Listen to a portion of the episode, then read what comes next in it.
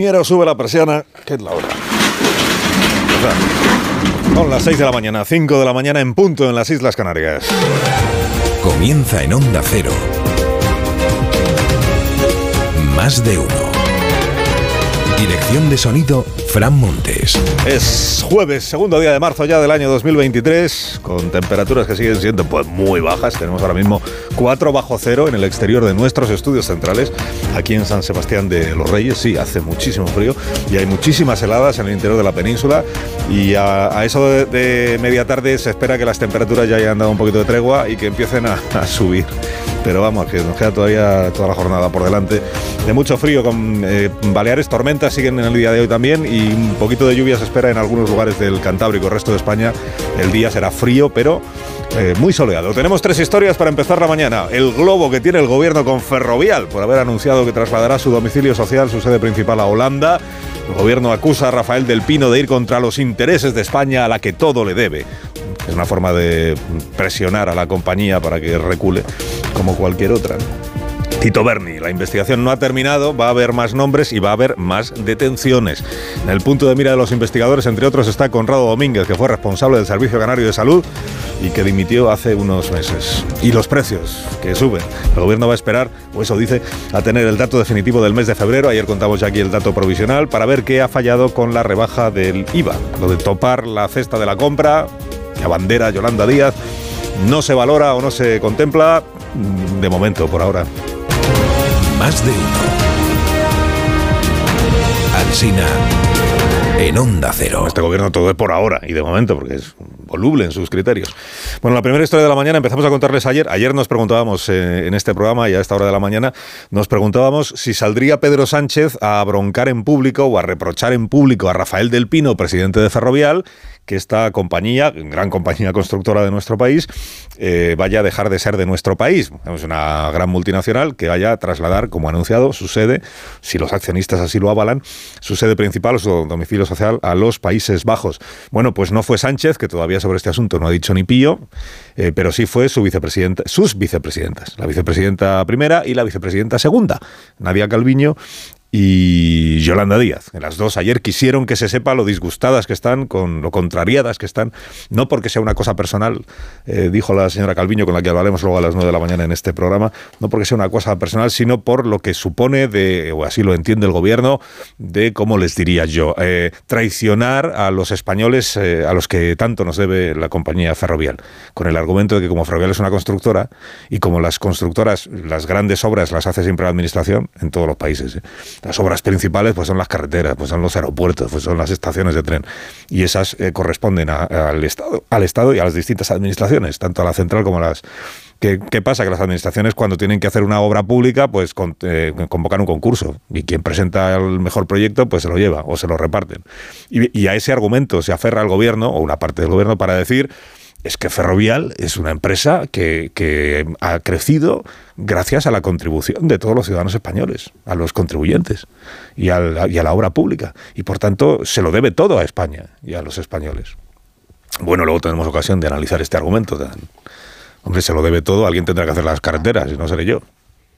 Y por tanto eh, hemos de imaginar que si una constructora se lleva una licitación, una adjudicación de una obra pública es porque ha presentado el mejor proyecto al concurso correspondiente, no porque se le haya dado un trato de favor para vamos a vamos a hacer que crezca Ferrovial dándole obras públicas que son innecesarias. Hombre, si eso hubiera sido así, pues sería un formidable escándalo. Que no te digo yo que en alguna ocasión no haya habido algo de eso, con Ferrovial y con otras grandes compañías de nuestro país. Pero este argumento, este y el que ha utilizado Yolanda Díaz, que es el de no es, no es español quien traslada su sede social a, a otro país. Por un lado está diciendo el gobierno, porque ayer utilizó todo tipo de argumentos, unos en público y otros con fuentes consultadas por. ¿eh? Fuentes consultadas por, por cierto, de las que hoy hablan algunos diarios.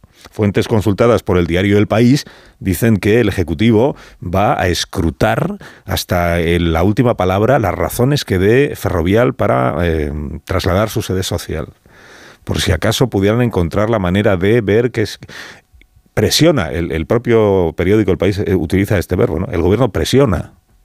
¿Presiona en qué sentido? Pues que la decisión todavía no está tomada. Está anunciado que se le va a someter a la consideración de los accionistas. Pero como todavía no está tomada, dicen a ver si presionando conseguimos que den marcha atrás. Presionando, por ejemplo, por la vía de decir, ojo, que si usted se lleva su sede social a los Países Bajos, vamos a examinar si es un traslado, una mudanza real o es una mudanza ficticia. O presiona eh, con argumentos que recoge algún editorial, por ejemplo, que dice, no, si en realidad eh, en lo que es el impuesto de sociedades, Iberdrola, eh, perdón, Ferrovial no va a pagar menos en Holanda que en España. Quienes sí van a poder tributar menos son los directivos de la compañía. Y lo que sí van a poder hacer es repartirse más dividendos. Son argumentos destinados a afearle la conducta y, digamos, a perjudicar la imagen pública que pueda tener una constructora como Ferrovial en esta labor de presionar, presionar, presionar. Ayer Yolanda Díaz, vicepresidenta segunda, lo que hizo fue un llamamiento solemne a la Junta de Accionistas de, Ferrovial para que, no, para que no consume el traslado de la sede. ¿no? Hago un llamamiento, dijo Yolanda Díaz, porque no es español el que se lleva a su sede. ¿Cómo, cómo ha cambiado el discurso? ¿no? Claro, venimos de un discurso, independientemente de las razones que dé Ferrovial y de si son o no son, y de si el gobierno tiene que meterse a escrutar las razones que da una empresa privada para tomar una decisión. Que parece que el gobierno se atribuye también esta obligación, ¿no? Vamos a examinar hasta la última palabra de lo que dice, pero tomar una decisión, tomar una decisión. Usted no tiene. Bueno, digo, eh, ¿cómo ha cambiado el discurso? Porque, claro, venimos de, unas semanas en las que cada vez que se hablaba de grandes compañías en nuestro país era para hablar del capitalismo salvaje, del morro que le están echando, enriqueciéndose y aumentando sus beneficios con la crisis. Y ahora, y ahora pasamos a esto otro, ¿no? Que si los de arriba y los de abajo. Que si había, como decía el presidente, un festín de los de arriba, mientras los de abajo siguen sufriendo de todo eso que si era el PP que defendía los intereses de las grandes compañías, a diferencia del gobierno que defiende los intereses de los ciudadanos. Y ahora estamos en esto otro, que es, hombre, compañías españolas, que son emblemáticas de nuestro país, que le deben todo a los contribuyentes, que hacen marchándose de aquí.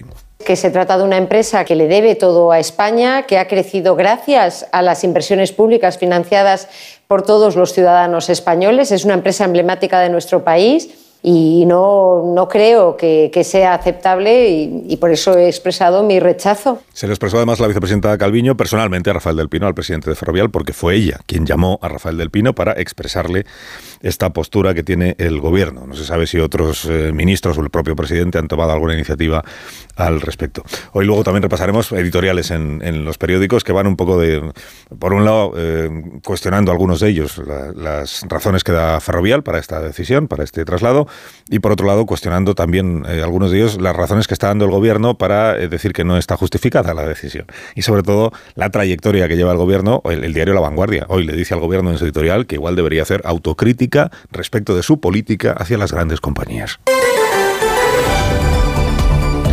Segunda historia de la mañana sigue siendo el caso Tito Berni, caso General Papá, caso Sobrino, pues Sobrino, el Sobrino hablamos poco, pero el Sobrino era el director general de ganadería en ejercicio hasta que hasta que un poquito antes de que saltara a la luz el escándalo dejó de serlo, ¿no? Bueno, lo de la trama esta canaria, con, con novedades que se van conociendo. Y insistimos mucho estos días, y se lo vuelvo a decir esta mañana, en que esta es una investigación que aún no ha acabado. De repente hemos sabido todo esto porque se ha levantado el secreto de las actuaciones que ya estaban realizadas. Pero todavía hay otra parte que, que está en marcha y de esa se sabe todavía poco. Y esa otra parte pues tiene que ver con otros nombres y con otras investigaciones y lo que probablemente acabarán siendo otras detenciones y acabarán siendo otros registros en sedes de compañías y tal. Todo eso todavía no se sabe, no tiene por qué ser en, en, el ámbito político o estrictamente político, porque hay dos partes siempre en una trama de corrupción, los, corro los corruptores y los corrompidos. O sea, los empresarios que intentan, por una vía, digamos, ilícita, conseguir determinados eh, favores, tratos de favor, agilización de contratos, adjudicación, lo que usted quiera, y luego los que se dejan corromper. Y en medio está este Tacoronte, que es el, mediador, qué personaje el Tacoronte. Que más ahora está ya con lo de... Ayer dijo en una entrevista en Xanadu Radio. Dice, no, yo trabajo con todos porque yo soy fiel a quien gobierna en Canarias. Entonces, como ahora gobierna el PSOE, pues hago gestiones para los del PSOE. Pero como antes gobernaron eh, Coalición Canaria, el PP en su momento, yo también he hecho gestiones para, para todo. Pero de esa todavía no quiero decir nada el mediador. Bueno, novedades. La agencia Colpisa dice que la Policía Judicial le ha pedido a la juez que instruya el caso que mantenga bajo secreto de sumario la parte que todavía no se conoce, que son estas piezas separadas, que son unas cuantas. ¿eh? Las razones que han detectado que hay más empresarios implicados en la trama corrupta. Y dicen los agentes que lo que sí se empieza a ver es en las conversaciones que han analizado es que aún es pronto para examinar cuál es el papel real de cada uno de los, de los actores protagonistas. Lo cierto es que a día de hoy solo uno de los actores protagonistas, de los que fueron detenidos, que son 12, solo uno de ellos está en prisión en prisión preventiva. O sea, el, el, tal Tacoronte, el mediador, está dando entrevista porque está libre. eh, el, Tito Berni está dando entrevistas porque está en su casa. El que está en la cárcel es el general, en la reserva, o retirado, dicen. El general retirado Espinosa. otro personaje al que le han encontrado en su casa, en un registro domiciliario, y este además parece que lo ha admitido todo ante la juez, le han encontrado en su casa una caja de zapatos en la que había 61.000 euros, mil, eh, con 61.000 euros en metálico Claro, eh, tener dinero en metálico siempre genera una cierta sospecha respecto de eh, cómo ha conseguido usted ese dinero y por qué no quiere que haya registro oficial del mismo, o sea, que sea dinero negro eh, cobrado mordidas o favores prestados o este tipo de cosas. El general, Espinosa, como había tenido un cargo muy relevante en la Comandancia de Las Palmas, relevante que era el jefe de la Comandancia de Las Palmas durante mucho tiempo y luego estuvo de responsable de una misión en el Sahel, eh, su, papel era el de, ante los empresarios, no de Canarias, sino de la península, que querían tener negocios en Canarias, algunos de ellos negocios relacionados con la administración o que necesitaban del visto bueno de la administración. Por ejemplo, ¿quién suministra la leche a los hospitales de Canarias? Pues ahí hay unos empresarios eh, que, en la península tienen interés en conseguir ese negocio y entonces el general, eh, como conocía a gente muy importante en Canarias, digamos que era como el introductor entre él y el mediador. El introductor para presentar gente y para, pues, oye, ¿cómo no te vas a fiar? de un general de la Guardia Civil que ha sido el responsable de la comandancia. Este señor, pues es un, pues sí, de fiar. 61.000 en la caja de zapatos en su casa. Eh, esto por un lado. Luego está lo del Grupo Parlamentario Socialista. El Grupo Parlamentario Socialista cree haber levantado un muro para que la cosa no vaya más. El muro se llama Ley de Silencio. El muro se llama, eh, aquí de la cena está en el Ramsés de los 15 diputados del PSOE, ya no se dice ni media más.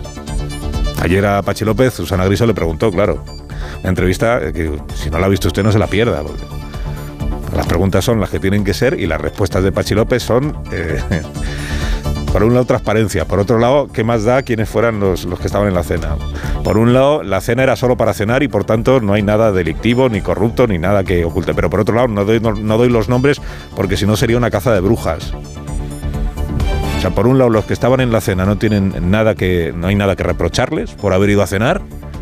Y a la vez dice Pachi López a sus diputados, pero si alguno veis que en algún periódico os mencionan, me lo decís y me traéis quién es el medio y el periodista para empezar con acciones legales. Es hombre, emprender acciones legales eh, a, cuento de qué. Hombre, sale un periódico y dice, el diputado no sé qué es corrupto. Pues sí, claro, acciones legales si no lo es. Pero si sale un periódico y dice, el diputado no sé qué estuvo cenando en el Ramsés ese día con otros 14. Pues si estuvo cenando, si lo dice Pachi López, una cosa es cenar y otra cosa es corromperse. Informar de quiénes han estado cenando no es adjudicarles ni importarles ninguna actividad delictiva, ¿no? Pero vamos, que no suelta los nombres, Pachi López, que no suelta la lista de los 15. ¿Qué más dará? Si no tiene nada que ocultar, porque efectivamente es una cosa. Claro, todo, ahora todo se eleva a una categoría que no es la razonable. Oye, vamos a cenar, pues vamos a cenar. Porque, como se decía, algún tertuliano dice, los diputados cenan todos los días, algunas veces se van al hotel y otras, pero otras cenan en grupos. Si se cumplían las restricciones, también se cenaba. No, no, si, si todo esto, o sea, si aquí nadie está, yo creo, confundiendo cenar con corromperse. Una cosa es que el Tito Berni, el diputado, que ahora parece que era muy popular, porque él dice que unas veces cenaba con los andaluces, con los gallegos, con los asturianos, con los no sé qué, cuando en el grupo la mayoría está diciendo que no conoce nada, pero bueno, los que hablan así sin micrófonos de por medio. Claro que una cosa es que se vayan a cenar los diputados y no hay ningún problema en que se vayan a cenar. El asunto es cuando se van a cenar para que los empresarios con los que trabaja el Tito Berni o para los que trabaja o dice trabajar el Tito Berni vean la mano que tiene el Tito Berni en el grupo parlamentario. Esta es la, esta es la cuestión. Y luego está la otra, que es la de la prostitución, claro, que es la que verdaderamente ha incomodado al grupo parlamentario socialista y a la dirección del PSOE, lo de las fotos, ¿no? Esto que le dice Santos Zardán, según relato del propio, bueno, perdón, fuentes del PSOE al... Esto que le dice al Tito Berni, es que hay fotos, Bernardo, hay fotos. Y por eso te tienes que ir a tu casa. Las fotos, o sea, no le dijo, eh, a ver, Bernardo, que hay pruebas de que has cobrado mordidas de, de los empresarios. El club este de fútbol infantil usabas de tapadera, Bernardo, que hay pruebas de esto. No, no, le dijo que hay fotos. ¿Fotos de qué? Pues de Bernardo en calzoncillos con una prostituta, esto es lo que verdaderamente ha incomodado. Y por eso la cena del Ramsés tiene esta segunda parte. ¿Por qué no quieren que salgan los nombres? No porque sean corruptos por irse a cenar, sino porque igual después de irse a cenar se fueron a hacer otras cosas al hotel. Y entonces ahí sí, porque ahí ya entran en juego los problemas personales, las, las familias y todas esas cosas. Eh, bueno, por cierto, el, tal Bernardo el tal Bernardo ayer le dijo a, Antena 3 que le dio la versión. Ayer contábamos aquí que la versión del diario El País sobre cómo fueron las ocho horas, porque el PSOE ahora insiste mucho en esta historia de en solo ocho horas nos deshicimos de Bernardo. Esta era la versión que daba eh, Santos Tardán. El Bernardo tiene su propia versión que dice: A mí me convoca y me dice eh, que, oye, que sale esta historia de que han detenido a tu sobrino y que, en fin, que tú verás. Y entonces es Bernardo el que da un paso y dice: Yo no quiero perjudicar al partido Santos, me voy ahora mismo. Un mártir, Bernardo.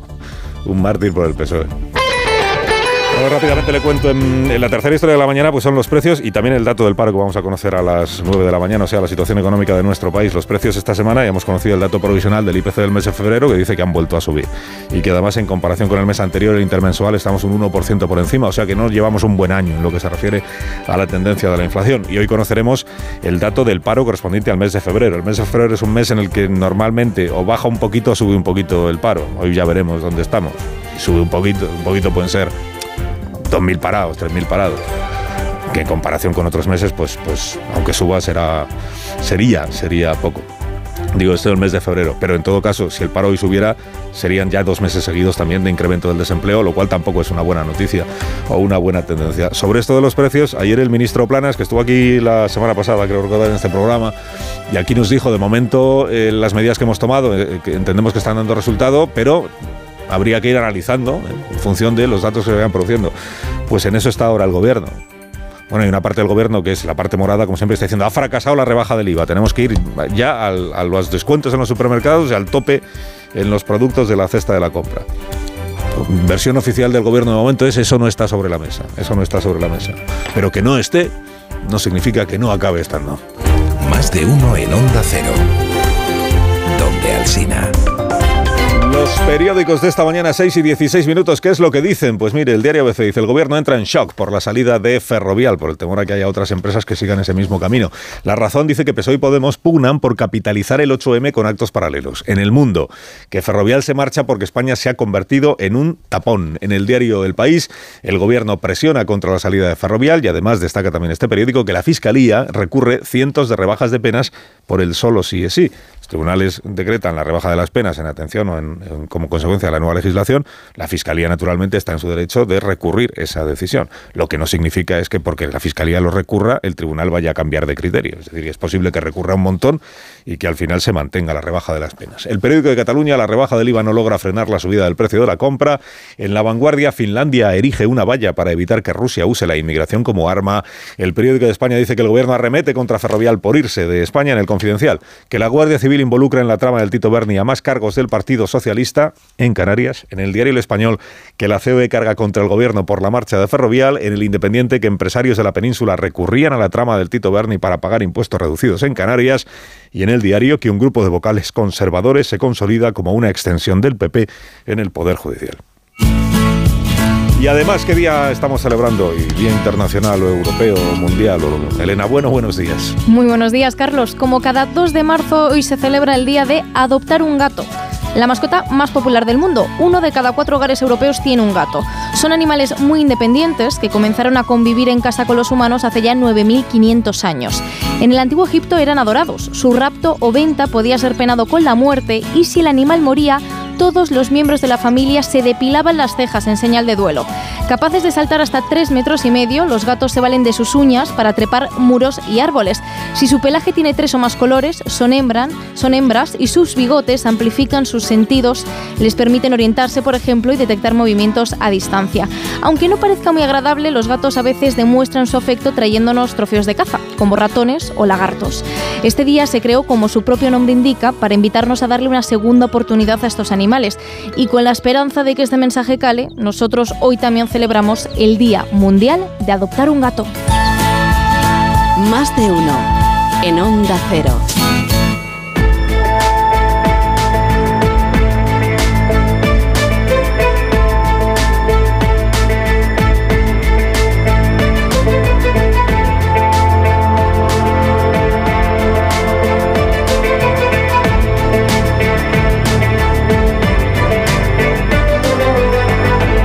19 19 minutos sobre las 6, sobre las 5 en Canarias. Hay más noticias en más de uno. Ha quedado visto para sentencia el juicio a Laura Borrás. La Fiscalía mantiene la petición de 6 años de cárcel y 21 de inhabilitación. Onda Cero Cataluña, Marcos Díaz. La Fiscalía mantiene la petición de 6 años de cárcel y los 21 de inhabilitación para Laura Borrás, mientras que confirma el pacto con los otros dos acusados a quienes rebaja más de la mitad las penas inicialmente solicitadas. La dirigente de Junts cuestiona todo el proceso judicial y se ha presentado como una víctima. En cambio, el Ministerio Público rebate cada uno de sus argumentos y considera probado los delitos de prevaricación y falsedad documental. El ministro de Transportes de Grecia ha presentado su dimisión por el estado de la red ferroviaria del país después del accidente de tren en el que han muerto 38 personas. Asunción Salvador. Segundo día de luto por las víctimas, muchos de ellos estudiantes que regresaban a Tesalónica, la segunda ciudad del país, después de los días festivos por carnaval. Por la tragedia ha dimitido el ministro de Transportes y ha sido detenido el jefe de la estación de Larisa, que asegura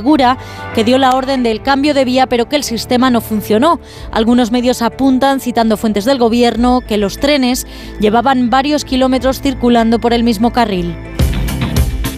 6 y 21, 5 y 21 en Canarias. Actualidad deportiva, que pasa por esa victoria de Osasuna anoche frente al Athletic Club de Bilbao y por la segunda semifinal de Copa. Esta noche hay clásico. Ana Rodríguez, buenos días. Hola, ¿qué tal? Buenos días. Osasuna toma ventaja ante el Athletic Club de Bilbao en las semifinales de la Copa. Los navarros se impusieron en casa en el Sadar 1-0 gracias a un golazo de Abde nada más comenzar la segunda parte del partido.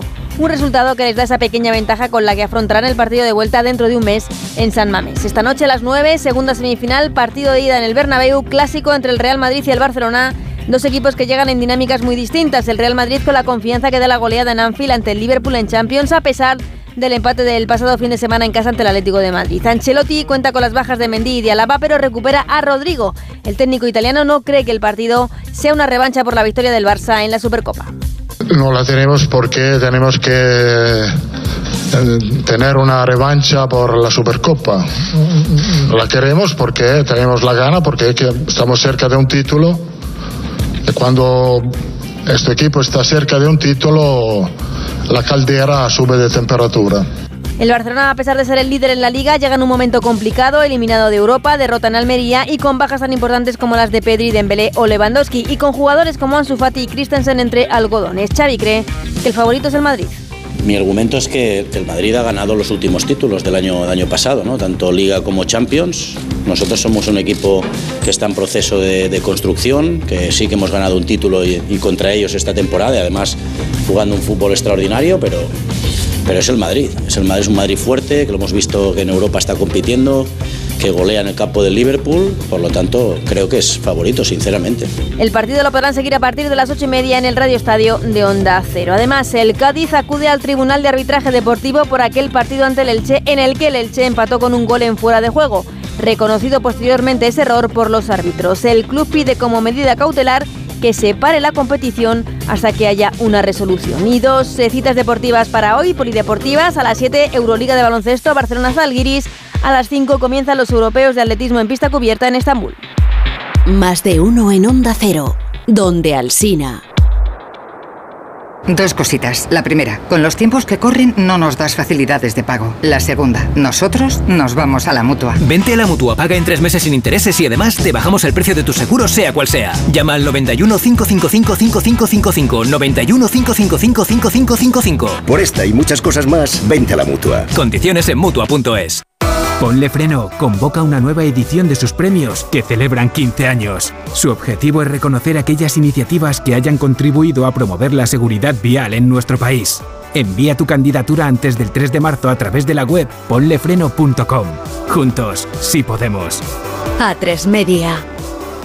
¿Y tú que vives en un piso? ¿Qué necesitas para tu seguridad? Pues yo vivo en un bajo y tengo un pequeño patio. Es muy fácil acceder y necesito que esa zona esté protegida. Pues con la alarma de Securitas Direct lo estará. Gracias a sus sensores y cámaras de seguridad exteriores, si accede un intruso al patio, lo detectan. Y además, se enciende un potente foco de luz para disuadirlo. Y es que tú sabes lo que necesitas y ellos saben cómo protegerte.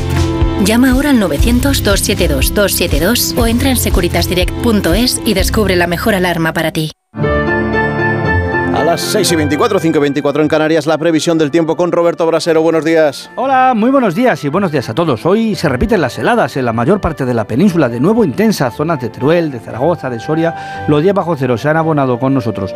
Sin embargo, la diferencia la vamos a tener esta tarde.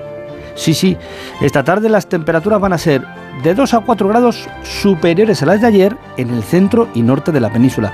Eso no significa que vaya a hacer calor, sigue haciendo mucho frío.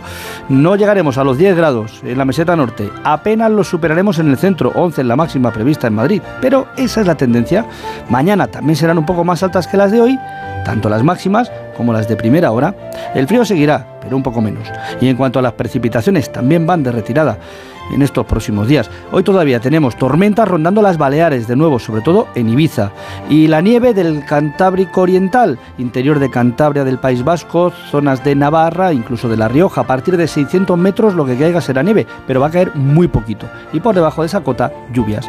Precipitaciones débiles, restringidas a menos zonas y temperaturas en ligera recuperación a partir de esta tarde. Gracias, Brasero. Escuchen todo esto es más de uno. Redifusión brevísima del más de uno que usted quizá no escuchó. Hola, buenos días, Carlos. Hola, Hay que Begoña. hablar ¿Qué bajo, tal? perdón, hay que hablar bajo. Sí, sí, está en clase, creo, ¿no? ¿Estás en clase? Eh, Sí, estoy en una clase. Me he colado. ¿Clase No de, lo clase de desactividad explosivos? Eh, sí, así es. Estoy con aproximadamente unos 30 guardias civiles, pero también hay agentes de otros cuerpos, como por ejemplo Ejército de Tierra o Policía. Eh, que me sale decir Jimena, buenos días. pero Carmela, buenos días. Buenos días. Buenos días. Lucas Vidal, buenos días. ¿Qué tal? Muy buenas. Vidal, aquí el creador y la protagonista. Entonces le digo, mira, Lucas, no puedo ir porque, bueno, que estoy en urgencias. Y cuando acaba la, la chica majísima, me, me dice, mira, cariño, no te pasa nada, es que tienes gases. Llena de pedos, tío. Sí, pasa Carmela, ¿tú eres de pizza o de qué eres tú? a mí me encanta la pizza. ¿También? Sí, sí. Pero entre el cocido y la pizza, ¿qué? Yo prefiero un cocido. Un cocido. Tú eres más. Bueno, garbanzo, joder, es que me encantan. Luego el problema de los gases, ahí está. Más de uno. En Onda Cero. Onda Cero Madrid 98.0. Un homenaje a Pavarotti, Domingo y Carreras. Los tres inolvidables tenores. Recóndita Armonía, Nessun Dorma y la célebre O Sole Mio. Grandes obras líricas llenas de sentimiento. 3 de marzo. Auditorio Nacional de Música. Entradas en nkprodarte.com o elcorteinglés.es barra entradas. La nueva edición del Festival Internacional de Magia llega a Madrid. Diez de los mejores ilusionistas del mundo por primera vez juntos en el escenario bajo la dirección de Jorge Blas. Compra tu entrada en teatrocircoprice.es. La magia te espera. ¿Te lo vas a perder? Teatro Circo Price, Ayuntamiento de Madrid. Esta primavera el espectáculo florece en Espacio Ibercaja Delicias con el Festival Internacional de Artes Escénicas. Deja volar tu imaginación en pleno centro de Madrid con los mejores shows internacionales como la percusión callejera de Stomp, la innovadora danza clásica del Ballet Trocadero de Montecarlo, Les Sijo Invisible de Victoria Chaplin y Nuda, el teatro acrobático del creador de Lucía del Circo del Sol. Del 20 de abril al 4 de junio. Entradas en espacioibercajadelicias.com. Big Mac Silvio Coslada. Sí, dígame. Quiero que vengan rápido. Acaba de empezar el partido y mi marido quiere gritar como siempre por la ventana. Señora, llame a la policía. Nosotros no podemos ayudarle. Sí, sí, es con vosotros. Es que no se le abre la ventana. Big Mat Silviu Coslada Torrejón cambia tus ventanas. Llama ya al 616 52 1016 o entra en silviumateriales.com. Radioteléfono Taxi, ahora con precio máximo garantizado. Llámanos al 91 547 8200 o descarga Pide Taxi. Más información en rttm.es.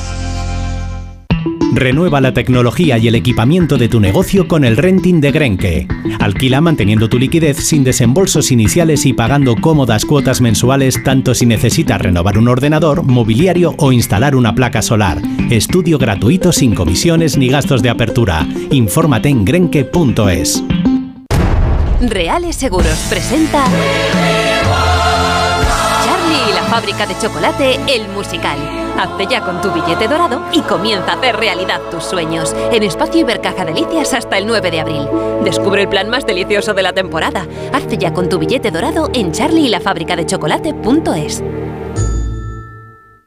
¿Quieres estar al día de la actualidad deportiva? Aquí Radio Estadio Noche os lo contamos. Esto va a ser muy, muy intenso. Entrevistas, tertulia y análisis. Radio Estadio Noche. Aitor Gómez. Todo el deporte a las once y media de la noche y siempre que quieras en la web y en la app. Te mereces esta radio. Onda Cero.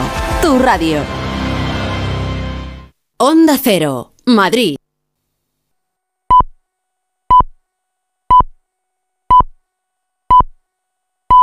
Son las seis y media, cinco y media de la mañana en Canarias.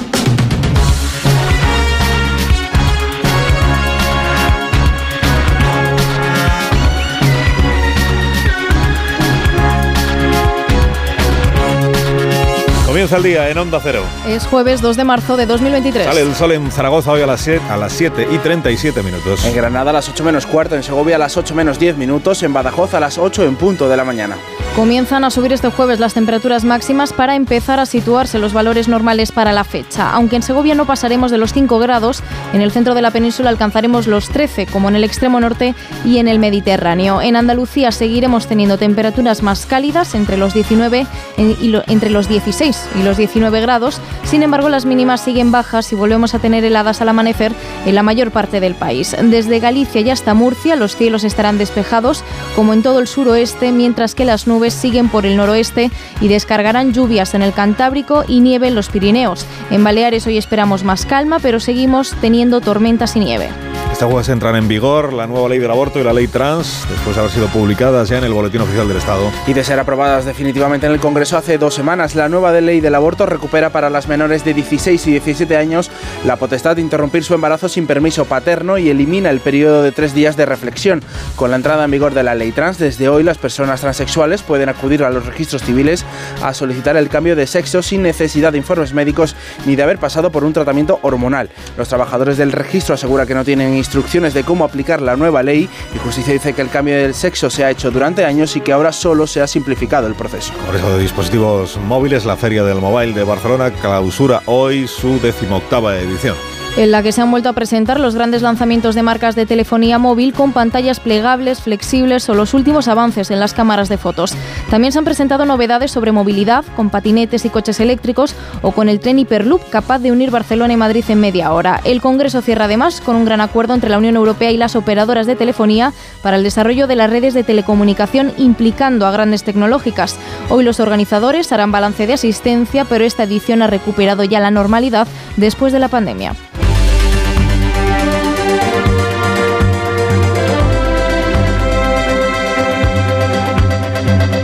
Los sindicatos aciertan en el planteamiento de que el problema de esta crisis es la pérdida de poder adquisitivo y por tanto es imprescindible subir los salarios en nuestro país. El gobierno de España ya ha cumplido. Necesitamos en el seno de las empresas subir los salarios. Los trabajadores y las trabajadoras eh, están sufriendo.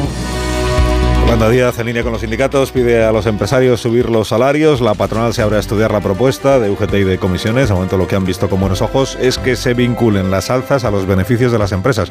Así que en los próximos días podrían retomarse los, los contactos para la negociación colectiva. Que está paralizada desde el mes de mayo. Los sindicatos cerraron este miércoles los últimos flecos a su propuesta conjunta que propone finalmente subir los salarios un 5% en 2022 de forma retroactiva, un 4,5% este año y un 3,75% del que viene sería en 2024, cuando se revisaría en función del IPC y de la situación de la empresa. Este método de revisión, dicen, se frenaría la pérdida de poder adquisitivo. La crónica es de Caridad García. Subidas iniciales cerradas y mejoras adicionales en función de precios, pero también de beneficios fórmula sindical para revertir la situación de miles de familias empobrecidas por la escalada inflacionista mientras ven como sus sueldos apenas crecen, en el mejor de los casos, un tercio de lo que suben los precios. Comisiones Obreras y UGT, Unai Sordo y Pepe Álvarez emplazan a la patronal a negociar con esta premisa y al Gobierno le piden que colabore para que con las herramientas que tiene a su disposición determine la situación real que atraviesan las compañías. Corresponsabilidad de COE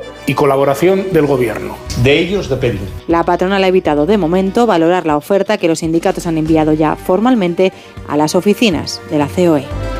Hoy el Ministerio de Trabajo y el de la Seguridad Social van a publicar los datos de empleo del mes de febrero. En enero el paro aumentó en casi 71.000 personas, pero el Gobierno viene deslizando que los datos que vamos a conocer hoy serán buenos si se tiene en cuenta la situación económica. La Oficina de Estadística de la Unión Europea, Eurostat, va a publicar además los datos de empleo de febrero de los 27, también el dato de inflación del mes de febrero en toda la zona euro. Supuesto, siempre lamentar situaciones de este tipo, pero también ser conscientes de la realidad. Tenía más de un 80% de sus beneficios fuera de nuestro país. Es Ferrovial quien tiene que explicar el sentido de esta medida. Las raíces están muy bien, pero el árbol está mejor. No compartimos la decisión, lo hemos hecho saber a la empresa que se lo debe todo a España. Que ha crecido gracias a las inversiones públicas. Yo le pido compromiso con nuestro país, con España, que reconsideren esta posición. Están los ministros y las ministras del Gobierno de España reprochándole a Ferrovial que eh, le desmonte al Gobierno el argumento de que España es un atractivo para las inversiones extranjeras. Nos le piden a la compañía que rectifique, otros le afean que se vaya después de haber estado tan ligada a la obra pública en nuestro país, como nos va a contar Patricia Gijón. El Gobierno advierte que estará atento y estudiará los verdaderos motivos y el impacto de la decisión de Ferrovial de marcharse de España. La ministra de Economía pide a la compañía que rectifique, pero al mismo tiempo le critica la falta de compromiso. Subraya Nadia Calviño en la sexta que no se trata de nada personal contra el Gobierno, pero la decisión de mudarse perjudica a España. No comparto una decisión que parece que va en contra del interés y de la imagen de nuestro país. Es más, es más el gesto con respecto a España que cualquier otra consideración, yo creo, en, en, este momento. Y por tanto, yo no lo plantearía en absoluto en términos personales, de sentimientos o en términos del gobierno. Ferrovial solo rectificará si se opone el 2,5% de sus accionistas en la próxima Junta. Me tocan en mi habitación que me va a presentar el señor Navarro unas amigas. Es una persona muy efectiva y, y, y creo que me ponen un brazo por la espalda o por el hombro, no sé por dónde la espalda, y me hacen una fotografía. Yo no soy consumidor de prostitución. Bernardo Fuentes Curvela, el Tito Berni, en una entrevista ayer en Antena 3 Noticias, se declara víctima de la trama del otro, porque dice que la trama es de, de, Tacoronte, del mediador, y que él es inocente de todo lo que se le acusa, que ni siquiera se reconoce en lo del mote en Tito Berni y que fue él quien tomó la iniciativa para dejar su escaño y no perjudicar al PSOE. Asegura que Navarro Tacoronte lo tenía todo preparado y que por eso grababa conversaciones, archivos que el mediador guardaba en sus teléfonos móviles que están siendo analizados y que podrían determinar qué papel jugaba cada uno en la trama.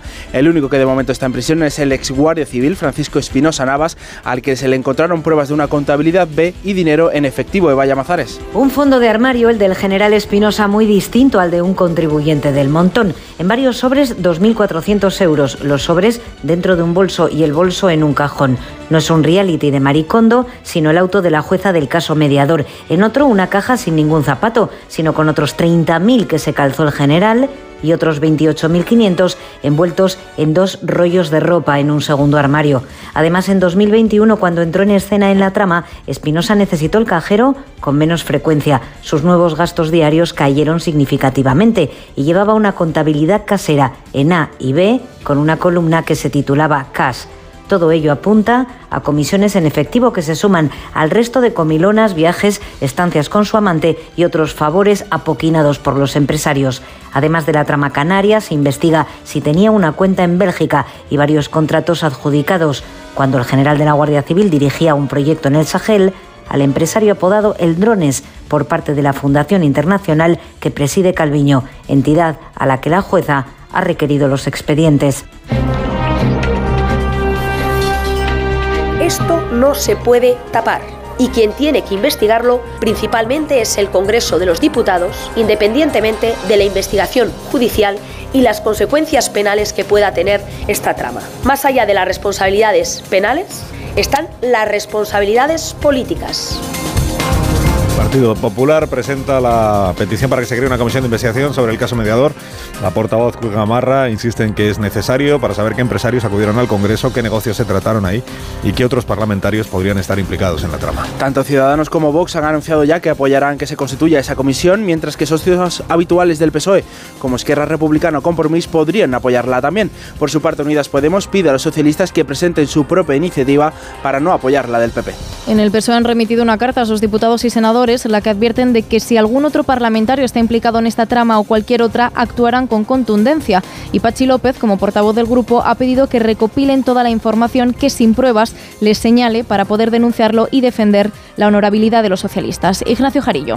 Se trata de una misiva dirigida hacia sus propios diputados, que sin duda va dirigida a usuarios de redes sociales y medios de comunicación. La dirección socialista del Congreso pide textualmente a sus diputados que recopilen toda información posible sobre estos señalamientos, su medio, su autor, la fecha y el soporte, así como una copia del mismo. El PSOE con esta directriz pide colaboración a sus diputados para que se defiendan de lo que se publica, sí, pero advierte que acudirá a los tribunales si aparecen en dichas redes o en medios informaciones que consideren querellables. Y todo después de unas semanas en la que toda información y fotografías aparecidas en prensa acreditada, entre otros en esta cadena, han sido confirmadas y ahí puede incluirse el testimonio de los propios implicados como el exdiputado Fuentes o el supuesto mediador Navarro Taroconte que corroboran las cenas con empresarios.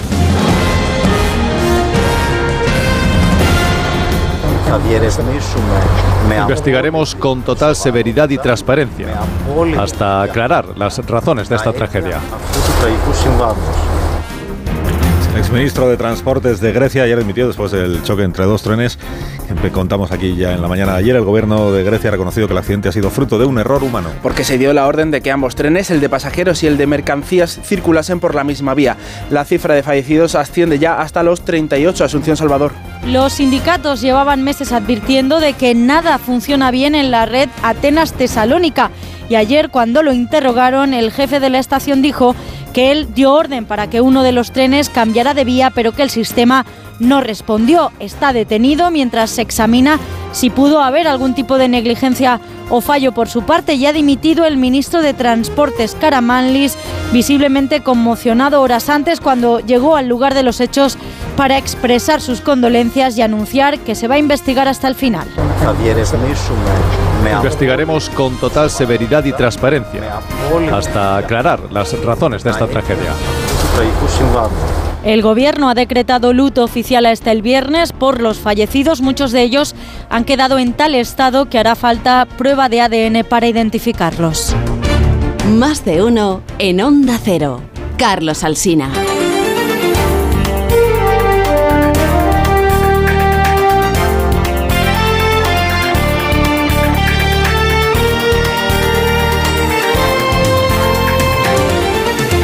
Noticias de la mañana del jueves. La audiencia de Pontevedra emite orden de búsqueda y captura del sacerdote salesiano condenado a 32 años de cárcel por abusos sexuales. Segundo Cousido fue condenado en mayo de 2022 por siete delitos de abusos, tres de ellos continuados a sus alumnos menores. El profesor de religión de los salesianos de Vigo debía haber ingresado en prisión esta semana, pero no se ha presentado y continúa en paradero desconocido. Bruselas propone que los jóvenes de 17 años puedan conducir, pero que lo hagan acompañados hasta la mayoría de edad. La L de los principiantes duraría dos años y se exigiría una tasa de alcohol cero aunque sus países permitan un porcentaje. La Comisión quiere paliar la falta de profesionales del transporte por carretera y plantea también un carné digital válido en todo el espacio comunitario o la retirada de ese carné, una propuesta que abordará el Parlamento Europeo y el Consejo de la Unión. La Comisión Europea plantea invertir mil millones para comprar armas para Ucrania. En la línea de la petición de compras conjuntas de armas, como sucedió con las vacunas, el alto representante de Exteriores Borrell propone una inversión conjunta ya para el próximo mes de marzo, un asunto que debatirán los ministros de Defensa la próxima semana reunidos en Estocolmo. La Guardia Costera Italiana asegura que podrían haber rescatado a los inmigrantes que fallecieron en Calabria si les hubieran dado lanchas más grandes. El gobierno italiano solo facilitó dos lanchas de la policía aduanera. El fiscal apunta que no se puso en marcha un operativo de rescate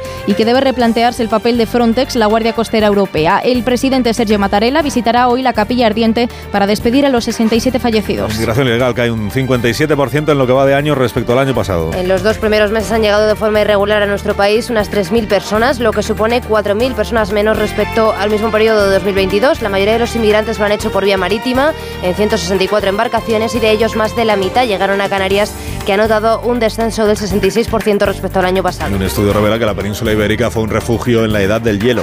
Según publica la revista Nature, una cueva de Granada ha sido clave para descubrir que cazadores recolectores se quedaron en el sur de la península ibérica durante la última glaciación hace más de 20.000 años. Después, estos pobladores ibéricos reconquistaron Europa. En Onda Cero, más de uno.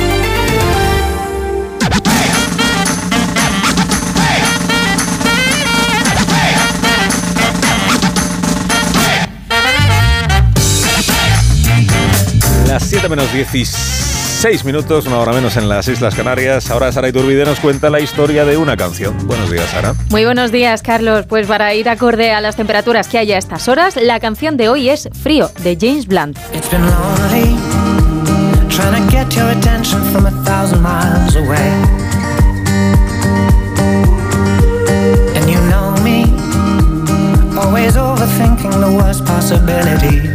Cuando publicó este tema en el año 2019 llevaba cinco años casado y ya era padre. Por eso en muchas ocasiones sufría cuando se iba de gira durante más de un año y su mujer Sofía se quedaba sola en casa cuidando de los hijos. Esta canción es una expresión de amor hacia ella. La letra habla del océano que le separa, literal y figuradamente, y del frío que siente cuando no está cerca de ella. El videoclip está grabado en el norte de Gales y es una continuación del sencillo de Blunt You Are Beautiful, en el que se tira de un acantilado al mar. En el videoclip de la canción de hoy, Blunt sube por la misma pared con la misma ropa recogiendo las pertenencias que había ido dejando en el primer vídeo. Y por si alguien se lo preguntaba, no se utilizaron dobles para la grabación. Es el propio cantante quien escala el acantilado.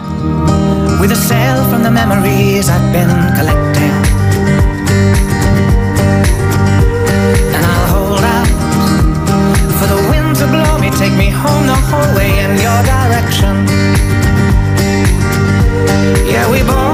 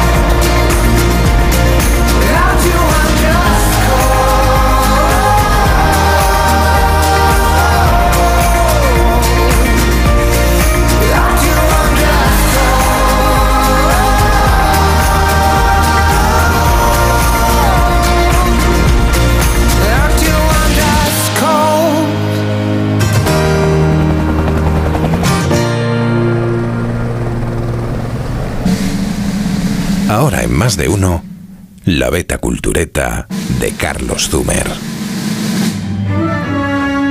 Hay un empleado del gobierno americano almorzando en una cafetería de Washington, D.C. El hombre come y se levanta para ir al baño. Cuando vuelve, ya no está encima de su mesa la cajita. Disimula el pánico y mira a todas partes. Y ve al camarero alejándose con la bandeja con sus desperdicios y la cajita encima. El hombre respira aliviado. Aquel funcionario transportaba material gubernamental muy sensible. Una cajita que contiene una sinfonía. La séptima de Sostakovich fue compuesta en la Unión Soviética, asediada por los nazis especialmente en Leningrado. Erigida como símbolo musical de resistencia, quisieron los aliados que se interpretara también en Estados Unidos, si es que conseguía atravesar el mundo en mitad de una guerra. Empieza entonces el viaje de la partitura, cuyas interminables 900 páginas fueron jibarizadas en 30 metros de microfilm fotografiado que cabían en una cajita. Voló desde Moscú hasta Teherán, de Teherán en camión hasta Irak y en otro camión peligrosamente hasta El Cairo. Próxima parada, Recife, Brasil, en audaz vuelo transatlántico. Luego de Recife a Florida, por fin Estados Unidos. Y después Washington DC. Y después el infarto que casi le da al funcionario, que casi lo estropea todo, en un restaurante donde seguro, seguro que no sonaba Sostakovich en la gramola. Era junio del 42. Toscanini dirigió nuestra sinfonía viajera en Nueva York, orquesta de la NBC, y es emocionante que Sostakovich bautizara el segmento final como Victoria, cuando la victoria parecía todavía imposible. Y había venido la cajita por Recife, solo a 100 kilómetros de Petrópolis. Allí se había suicidado solo cuatro meses antes Stefan Zweig, por pensar justo eso, que la victoria era imposible.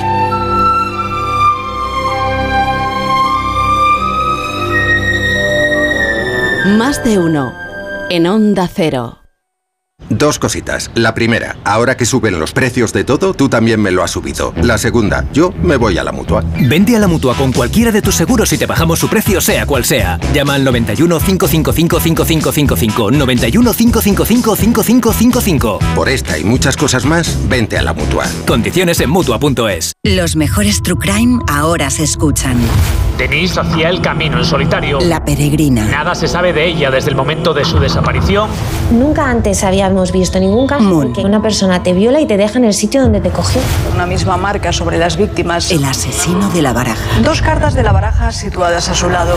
Solo en Sonora. Regresa el Movistar Madrid Medio Maratón el próximo 26 de marzo. Cálzate tus mejores zapatillas y ven a sudar la camiseta. Únete a la carrera y completa el recorrido por el centro de la capital. ¿A qué esperas? Apúntate ya. Movistar Madrid Medio Maratón.es.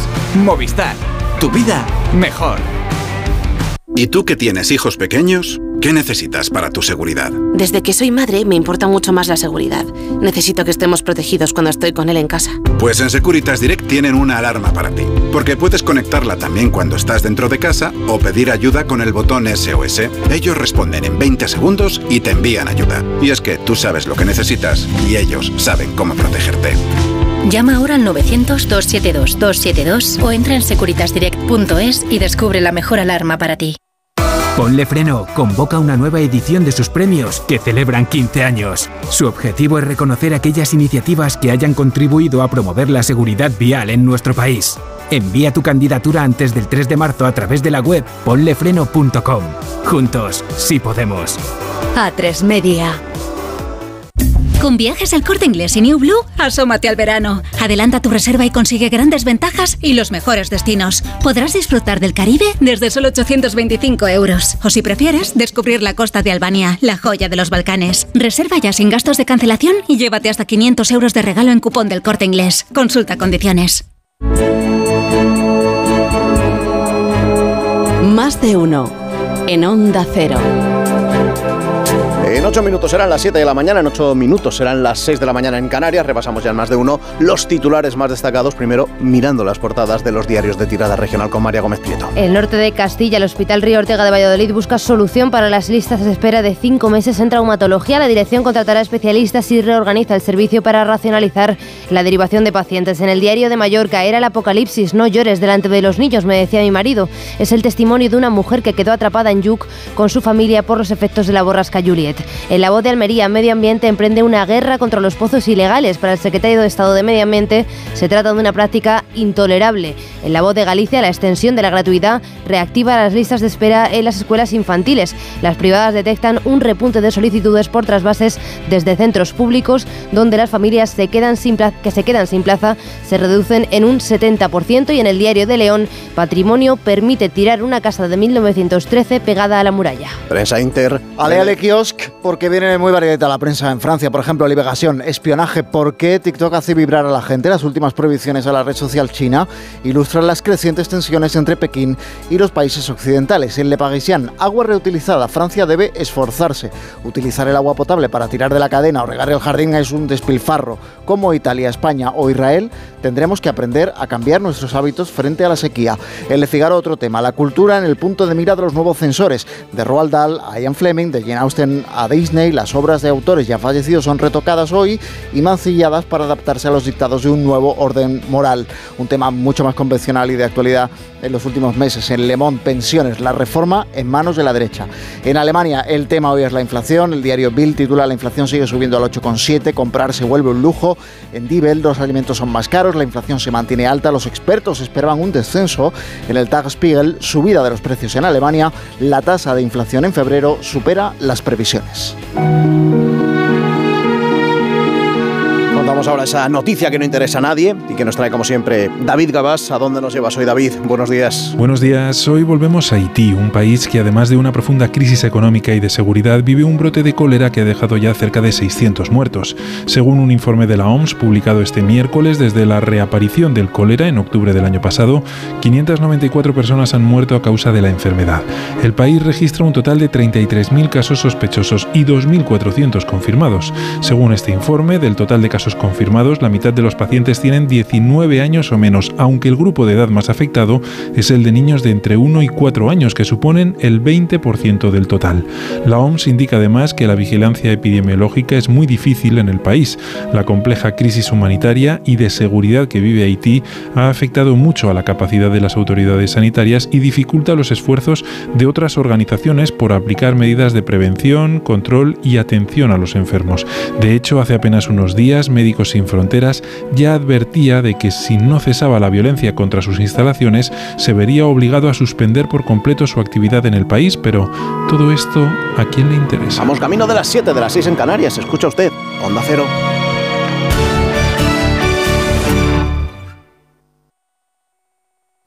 Onda Cero Madrid 98.0. Hablemos claro. De vuelta funciona. Funciona tan bien que si nos escuchas y no eres un temerario, pagarás muy pocas multas y nunca perderás el carné. Garantizado. Bueno, sí, porque yo no he vuelto a pagar multas, aunque vengan. Yo las escaneo a vosotros y la verdad que yo estoy muy contenta. Incluso os he recomendado. Encima pagáis.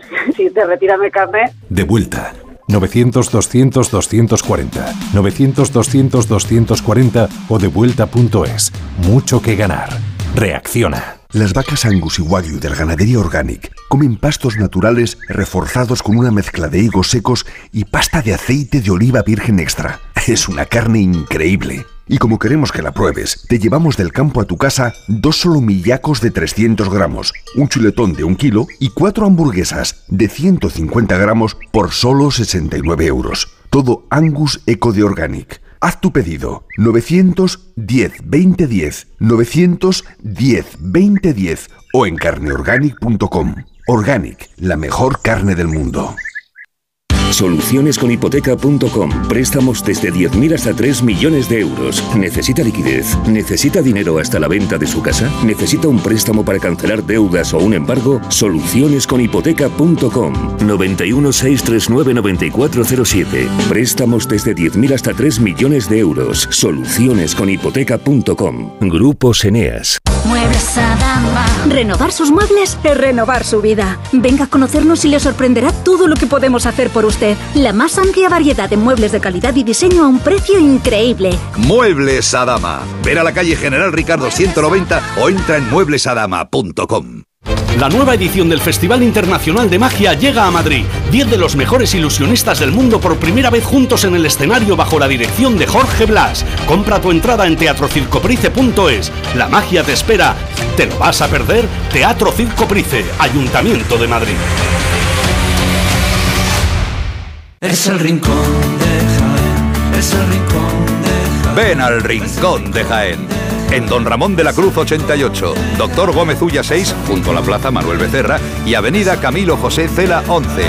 Es el rincón de Jaén. El Rincón de Jaén. El pescadito frito de Madrid. ¿Tu casa huele a humedad o le salen manchas?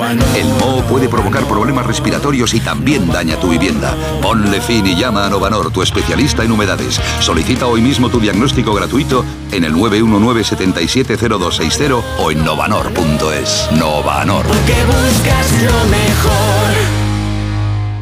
Un homenaje a Pavarotti, Domingo y Carreras. Los tres inolvidables tenores. Recóndita Armonía, Nessun Dorma y la célebre O Sole Mio. Grandes obras líricas llenas de sentimiento. 3 de marzo. Auditorio Nacional de Música. Entradas en nkprodarte.com o elcorteingles.es barra entradas. Ahora más que nunca es el momento de recurrir a los profesionales de limpiezas Leticia, expertos en limpieza y desinfección de todo tipo de superficies desde 1990. Un servicio profesional y eficaz con soluciones a medida para eliminar todo tipo de virus, bacterias y hongos. Entre en limpiezasLeticia.net o llame al 91 681 35 58. Ahora más que nunca, Limpiezas Leticia. Facebook, Twitter, YouTube, hay más de un medio para que nos sigas. ¿Cuál te gusta más? Onda Cero es la radio que siempre va contigo, porque estamos en las redes sociales para que nos sigas, para que opines, para que compartas noticias. OndaCero.es, más y mejor. Onda Cero Madrid 98.0.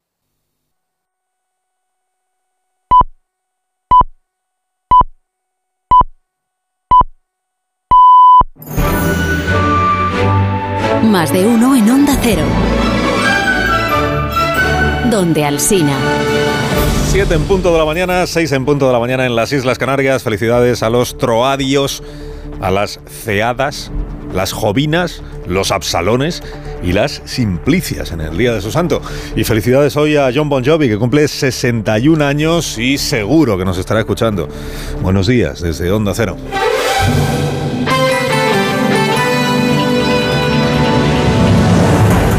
De sonido, Fran Montes. Producción, María Jesús Moreno.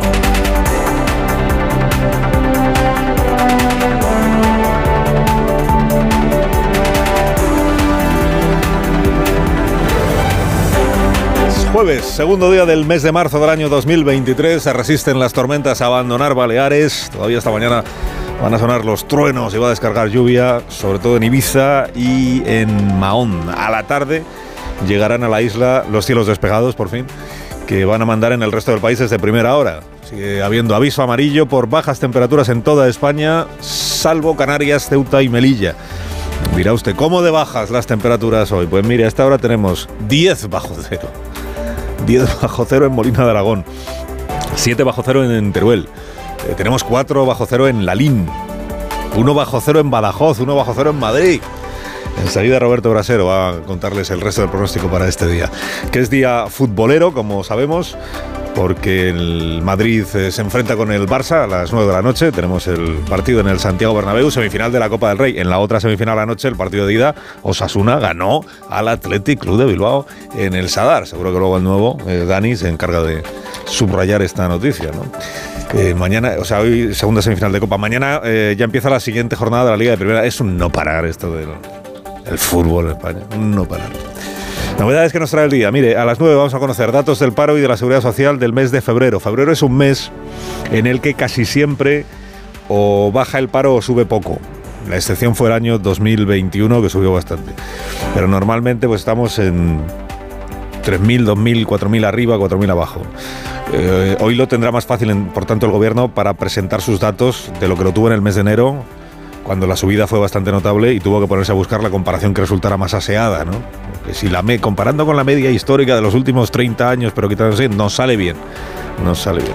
Si sube el paro esta mañana, suba poco, suba mucho, si sube el paro tendremos ya dos meses seguidos de incremento del desempleo en lo que llevamos de año. Y como, como lo que llevamos de año son dos meses, pues digamos que empezaría el peligro de que estemos ante una tendencia, tendencia de incremento del desempleo en España.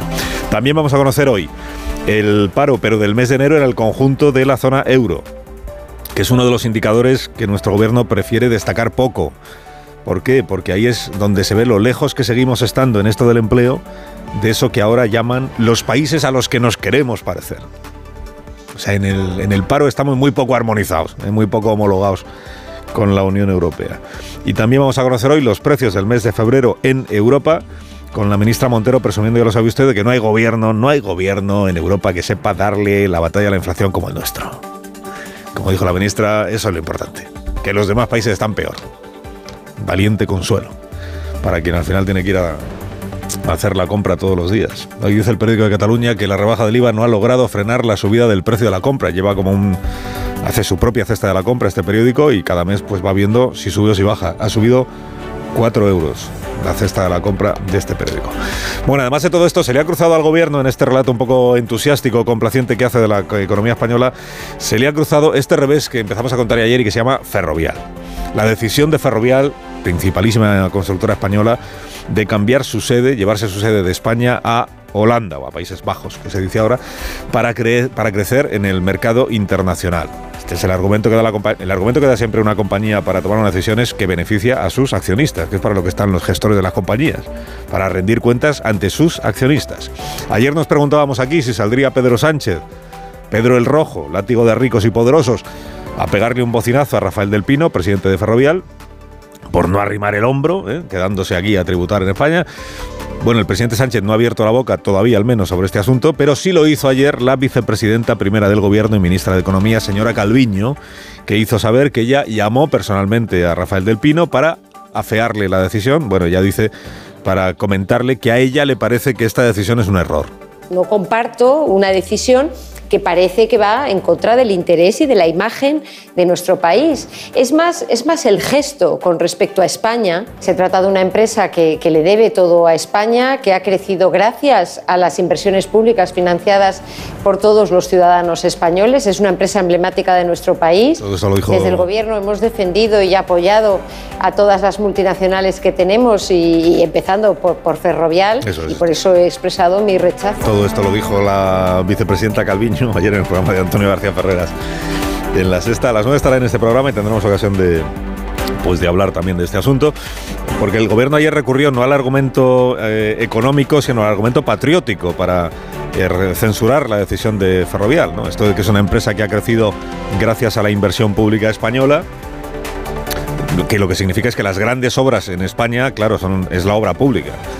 Es el sector público, quien hace las carreteras, quien hace los aeropuertos, pues es la administración.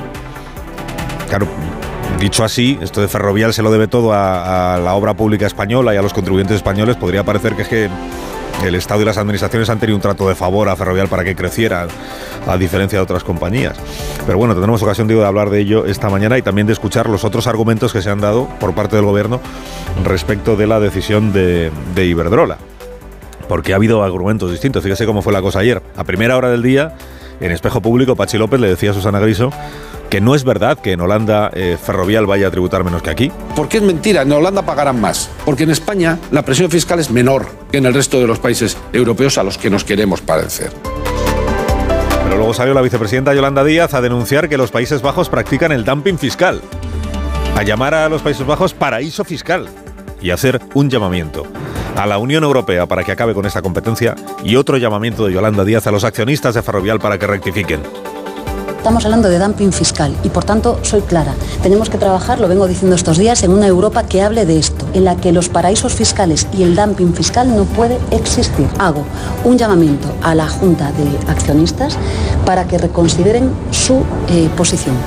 Ninguno de los llamamientos que ha hecho la vicepresidenta Díaz han tenido respuesta, pero habrá que reconocerle que en esto, como ella misma dice, es clara, es clara.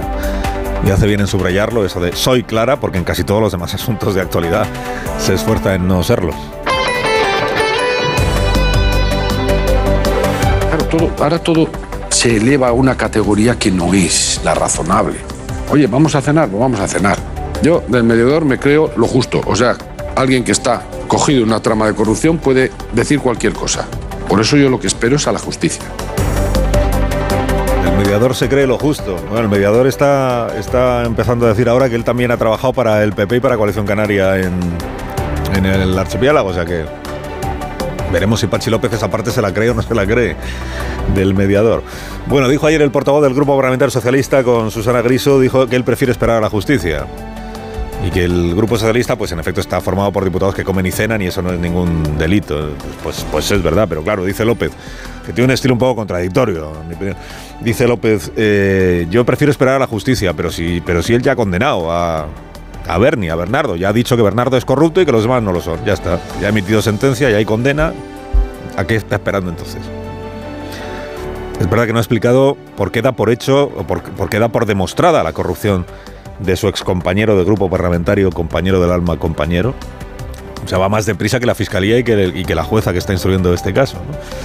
El relato que ayer facilitó la dirección socialista al diario El País decía, publicaba ayer el periódico, acuérdese, que Santos Tardán, número 3 del PSOE, es quien convoca a Bernardo en el Congreso cuando se sale la información de que ha sido detenido el sobrino, para decirle que hay fotos que lo involucran a él y que por eso tiene que renunciar al escaño. Que Bernardo se resiste, que Bernardo proclama su inocencia, que Santos Tardán le dice, es que hay, fotos, Bernardo, tú sabes que hay fotos, por eso tienes que irte, las fotos. O sea que la dirección socialista estaba enterada de que había fotos con prostitutas y con calzoncillos en el, en el sumario, en la investigación.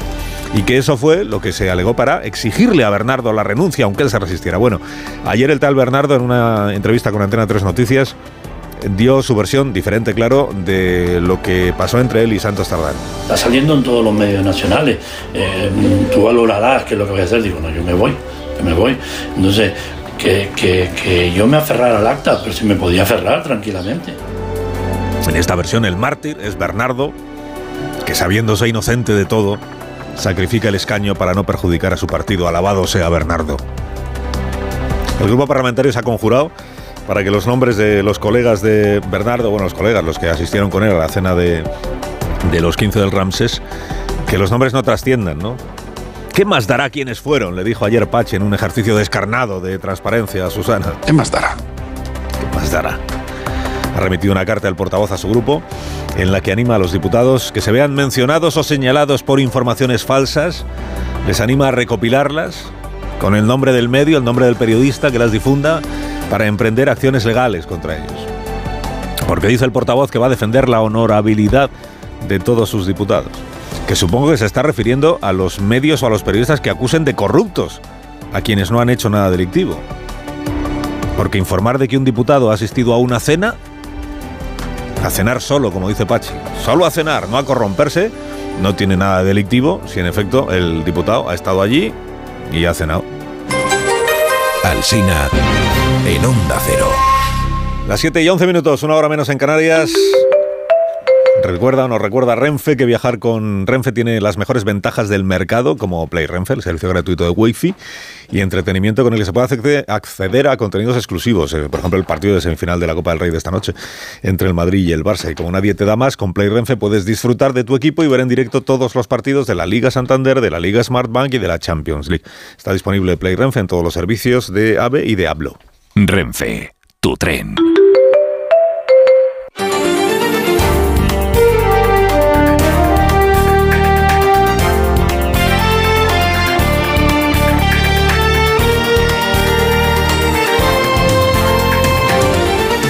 Noticias de esta mañana de jueves, la parte socialista del gobierno se abre a tomar nuevas medidas si el precio de los alimentos siguiera subiendo. Aunque defienden que la bajada del IVA es efectiva y solo hay que esperar a que se noten los efectos, los socios morados presionan al PSOE para que tome medidas en un momento en el que, según el informe de la Fundación Mafre, el 30% de los consumidores ha reducido el consumo de frescos y 8 de cada 10 compra productos de marca blanca. Luis Planas, ministro de Alimentación, insiste en que las medidas que propone Podemos, como poner un tope a los precios de los alimentos, son bien intencionadas pero contraproducentes. Pues por ejemplo lo hizo el gobierno de Orban en, Hungría ya ven ustedes, están en el 49, 46,9%. No es precisamente una buena medida y no me alegro por nadie, tampoco por ellos. ¿no? Los sindicatos piden a la patronal una subida del 13,8% de los salarios en tres años en el marco de la negociación de los convenios colectivos. Sería una subida del 5% para este año 2022 de manera retroactiva, del 4,5% para este 2023 y del 3,75% en 2024. Aún así, plantean una cláusula de revisión en función de cómo evolucionase la inflación y de los beneficios empresariales de cada sector. Una propuesta que la COE ha dicho que estudiará. Desde UGT, Pepe Álvarez pide a la patronal una respuesta ya para paliar la pérdida de poder adquisitivo, algo que apoya la vicepresidenta Yolanda Díaz. ir eh, sumando conflicto eh, con conflicto en el conjunto del país. De ellos depende. que los sindicatos aciertan en el planteamiento de que el problema de esta crisis es la pérdida de poder adquisitivo y por tanto es imprescindible subir los salarios en nuestro país. Listo para sentencia al juicio a Laura Borrás por trocear contratos para adjudicárselos a un amigo, presuntamente, ¿eh? cuando dirigía el Instituto de las Letras Catalanas. La Fiscalía mantiene la petición de 6 años de cárcel y 21 años de inhabilitación para la presidenta suspendida del Parlamento. Entiende que hay pruebas suficientes que prueban los delitos de malversación y falsedad documental. Rebaja la solicitud de penas para los dos acusados que la incriminaron por su confesión. Uno de ellos, su amigo informático Isaías Herrero. Borràs reitera que es inocente y que hay una persecución contra ella. En todo este proceso se me ha causado a mí y a los míos un mal y un dolor innecesario e irreparable, pero se ha hecho. Es por eso por lo que hablo de lawfare y persecución i de persecució política. Y el Supremo no admite a trámite el incidente de nulidad a la sentencia del caso L que han presentado 11 condenados. Entre ellos el expresidente andaluz José Antonio Griñán. Con esto se abre la vía que los condenados presenten amparo ante el Constitucional o recurran a la vía de la petición del indulto. Seis de ellos permanecen en prisión, mientras que Griñán continúa en libertad después de que la audiencia de Sevilla aplazara su ingreso a la espera de que concluya el tratamiento de cáncer. En Onda Cero, más de uno. ¿Y si el coche del futuro ya estuviese aquí? En Spoticar, líder europeo en vehículos de ocasión, te ofrecemos vehículos eléctricos para ser más sostenibles y, sobre todo, vehículos renovados más duraderos. Porque sabemos que cuando conduces un coche fabricado ayer, solo piensas en el mañana. Y ahora en Spoticar, llévate tu vehículo de ocasión con un año de seguro a todo riesgo incluido o ventaja equivalente. Aprovecha esta oportunidad hasta el 31 de marzo para coches financiados con Opel Bank. Consulta condiciones en spoticar.es.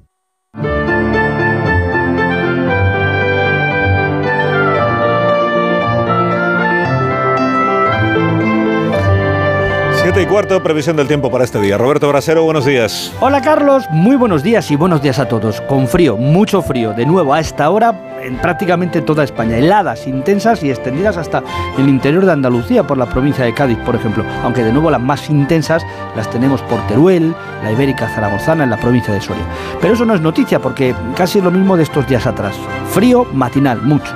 La noticia va a estar esta tarde, cuando también haga frío, pero menos, porque las temperaturas en el centro y norte peninsular hoy van a ser superiores a las de ayer.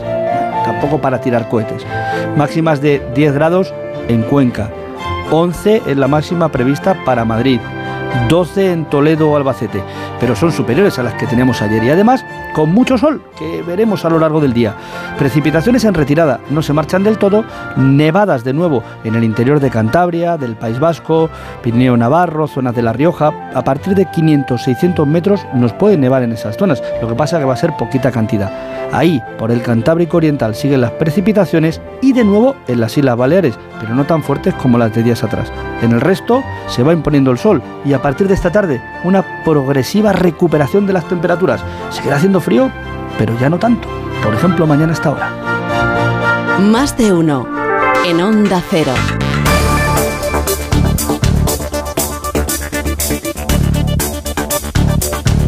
9 de la mañana, Ministerios de Trabajo y Seguridad Social, como es costumbre, dan a conocer los datos del paro y de la afiliación a la Seguridad Social del mes de febrero. El gobierno viene adelantando que para estar como estamos, en el contexto en el que estamos, pues no van a ser malos. Caridad García, buenos días. Buenos días. El Gobierno ha ido dejando caer que los datos de hoy serán buenos, de nuevo teniendo en cuenta el contexto económico. A mediados de mes, la Seguridad Social anticipó un acelerón del empleo que llevaba perdiendo fuelle desde verano. Los ministros económicos insisten en que el mercado laboral está aguantando bien y los expertos coinciden en la tesis, aunque con reparos cuando bajan al detalle. Ayer Fedea apuntó que la temporalidad sigue por encima del 25% en ocupaciones elementales y sobre todo en el sector público y volvió a pedir transparencia en torno al fijo discontinuo, que sigue aumentando en España sin que eso se traduzca en más afiliados en alta. De hecho, el paro efectivo, que suma el paro registrado y a los demandantes de empleo con relación laboral, ha crecido en 400.000 personas desde el verano. Más de uno.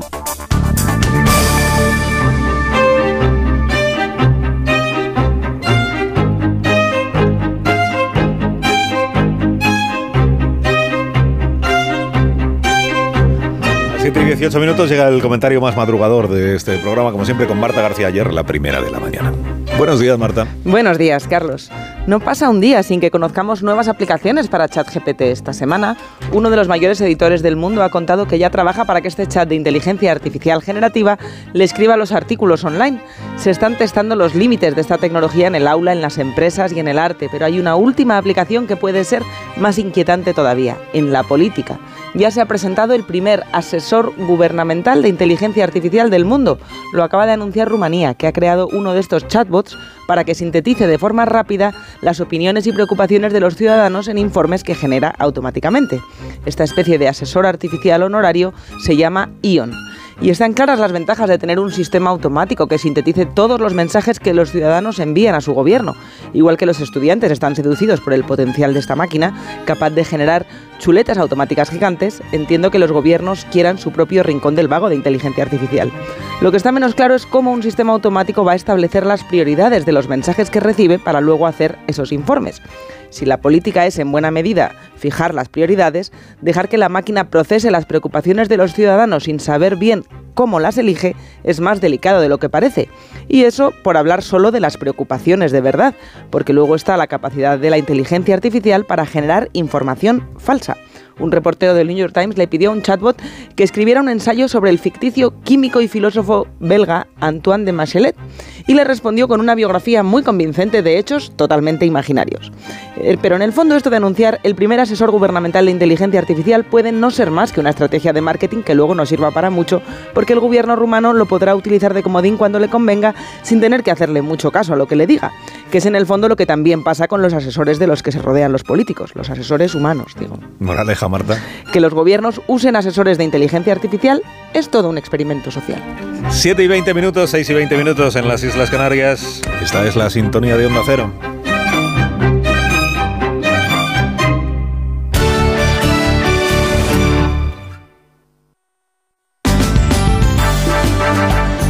Más de uno. Onda Cero, Comunidad de Madrid. Óscar Plaza. Buenos días. Parte de los taxistas de Madrid se van a volver a echar hoy a la calle. La Federación Profesional del Taxi ha convocado hoy una nueva marcha de protesta, la cuarta ya en lo que va de año, contra el nuevo reglamento del sector que elabora el Gobierno regional. La marcha va a comenzar a las 12 del mediodía en Plaza de Castilla y se va a extender por los carriles centrales del Paseo de la Castellana hasta llegar a la sede de la Consejería de Transportes en la calle Maudes sobre las 2 de la tarde, pasando por puntos como Río Rosas, Santa Engracia y Cuatro Caminos. Julio Sanz es el presidente de la Federación Profesional del Taxi. Lo que se verá mañana en el pleno de la Asamblea es precisamente pues esa modificación de la ley que pretende dejar las sanciones mucho más lasas que en todo el territorio nacional. Aquí en Madrid también las VTC van a ser diferentes, teniendo un régimen sancionador totalmente diseñado para que puedan hacer lo que quieran. Eh, actualmente no tiene ni régimen sancionador, o sea que eh, fíjate hasta qué punto es una auténtica aberración. Y en otro punto de Madrid, en la calle Sagasta, en la sede de la Dirección General de Recursos Humanos del Servicio Madrileño de Salud, lo que va a tener lugar hoy a partir de las diez y media de la mañana es una nueva reunión, la decimotercera ya, entre la Consejería de Sanidad y el Comité de Huelga del Sindicato AMITS para tratar de llegar a un acuerdo que ponga fin a la huelga que algunos médicos están llevando a cabo en atención primaria. En la última reunión, la Consejería de Sanidad hizo una oferta de 55 millones de euros en mejoras salariales. 7 y 21 minutos, toca repasar ahora con Ama Seguros la información del tráfico. Si eres familiar de un profesional sanitario, disfruta también de las ventajas de AMA. AMA, seguros para profesionales sanitarios y familiares. Infórmate en amaseguros.com o en el 911 75 40 37. Miramos primero a las autovías y a las carreteras de circunvalación de GT. Patricia Arriaga, buenos días. Muy buenos días, pues a esta hora van a encontrar tráfico lento en el acceso a la capital, en el acceso a Madrid, el A2 en Torrejón de Ardoz, A4 Pinto, A42 en Parla y Fuenlabrada, A5 Alcorcón y ya en la M40 en Vallecas y Coslada en sentido A2, pero también en Valdemarín y Túneles del Pardo en sentido A1. ¿Cómo de complicadas están las cosas en las calles de la capital y en la M30? Pantalla, Charo Alcázar, buenos días. Buenos días, Óscar. El sureste de M30 comienza a marcar el ritmo de una hora punta que se va agravando por una incidencia que tiene lugar en el nudo sur, dirección M30, sentido A3. Están ocupando el carril derecho y están generando retenciones en la zona.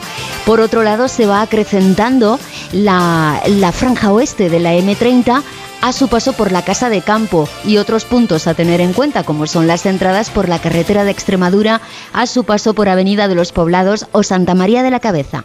Luz es matrona. Trajo al mundo a su sobrino Carlos y ahora que es mayor y tiene un coche nuevo, le trae un notición. Carlitos, el seguro de coche de Ama incluye la reparación y sustitución de lunas a domicilio. ¿Ya estás tardando? Ama, seguros para profesionales sanitarios y sus familiares. Infórmate en amaseguros.com o en el 911 75 40 37. Enseguida, el tiempo. Social Energy, la revolución solar que recorre la Comunidad de Madrid y que te hará ahorrar un 80% en la factura de la luz con nuestras instalaciones fotovoltaicas, te ofrece el estado del tiempo. Aunque el día sí va a volver a ser muy frío en la Comunidad de Madrid, las temperaturas van a iniciar un ligero ascenso que notaremos ya de verdad mañana y pasado. Un grado ahora mismo en la capital, donde hoy llegaremos a 11 en un jueves de predominio del sol. La revolución solar ha llegado a Madrid. Despierta la primavera con Social Energy. Revolucionate iluminando tu hogar noche y día, consumiendo tu propia energía y ahorra hasta el 90% en tu factura de luz gracias a nuestras baterías. Aprovecha las subvenciones disponibles para ahorrar con tus paneles solares. Primeras marcas con hasta 25 años de garantía. Estudio gratuito en el 955 44 11 11 y socialenergy.es. La revolución solar es Social Energy.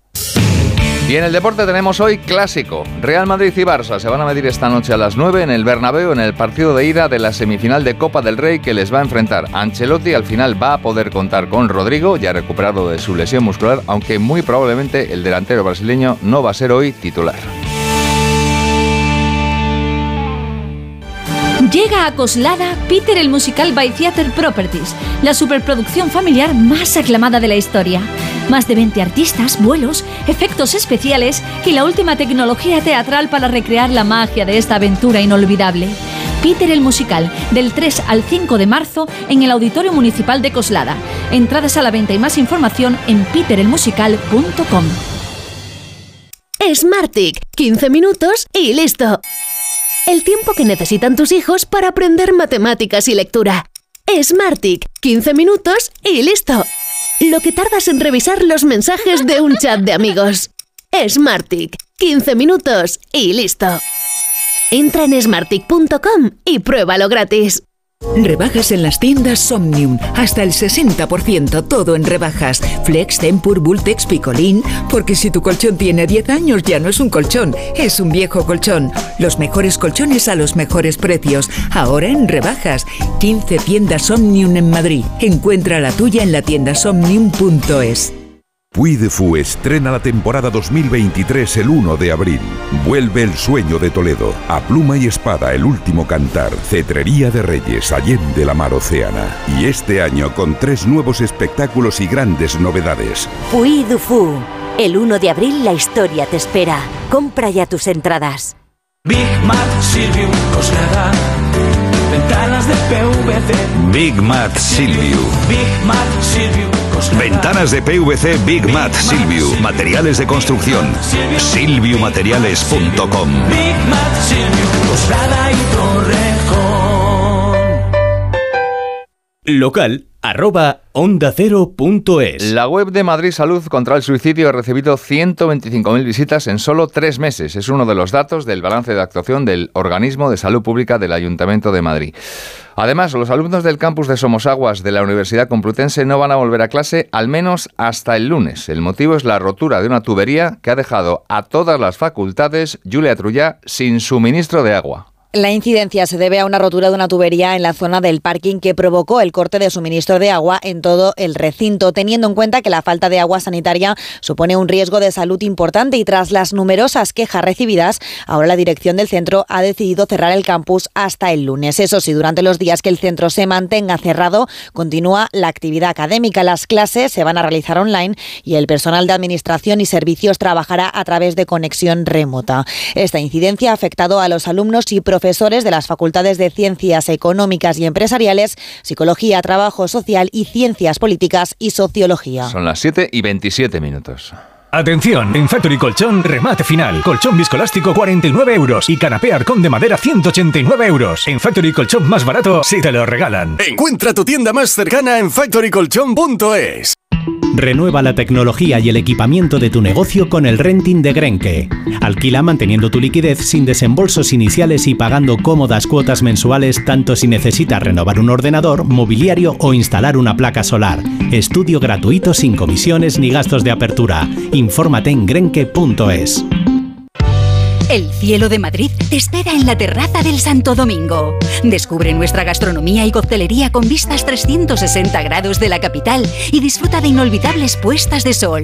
Tu oasis urbano abierto todos los días del año. Ven a conocernos. Más información en la terraza del santodomingo.es.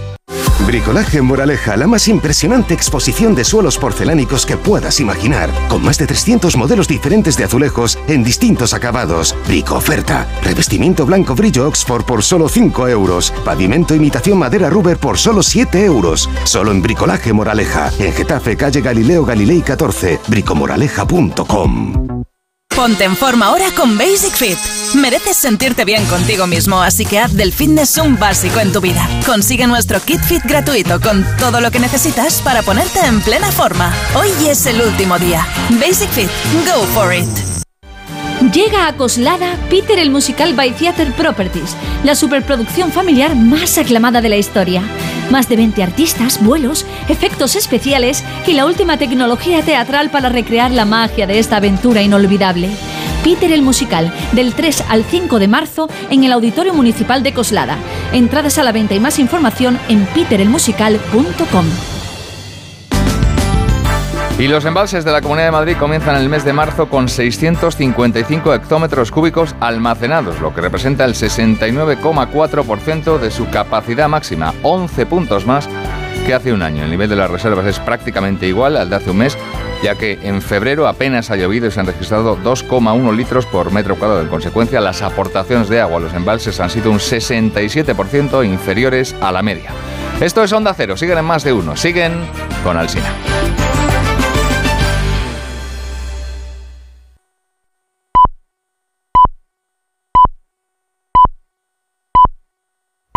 Siete y media de la mañana, seis y media de la mañana en las Islas Canarias, escuchamos este consejo de Ibudol de los amigos de Kern Pharma. A ese dolor de espalda que no te deja hacer deporte o a ese dolor de cabeza que te hace difícil trabajar, ni agua. Ibudol, el primer ibuprofeno bebible en stick pack para aliviar el dolor. También Ibudol en comprimidos. Adultos y niños a partir de 12 años. Al dolor, Ibudol. Tenía que ser de Kern Pharma. Lea las instrucciones de este medicamento y consulte al farmacéutico.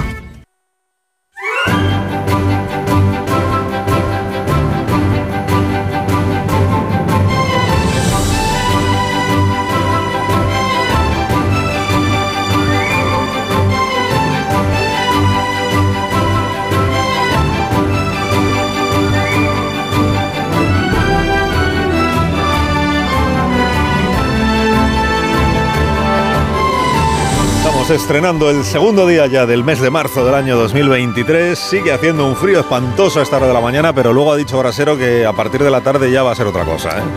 Ya vamos a notar que las temperaturas, las máximas, van a ir subiendo, subiendo. Hombre, la previsión dice que en efecto suben un poquito. La más alta del día la vamos a disfrutar otra vez en Tenerife y será de 24 grados. Hoy la máxima en la península será de 18 y la vamos a disfrutar en Málaga. En Sevilla vamos a llegar a los 16, que es un poquito más que ayer en efecto, igual que en Huelva. En Murcia, 15 grados la máxima del día de hoy. También en Almería, también en Castellón, también en Melilla, 15 grados.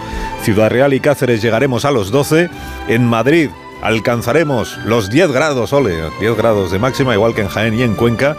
En Soria, Teruel, Vitoria, 7 de máxima. Burgos, uno menos, serán 6.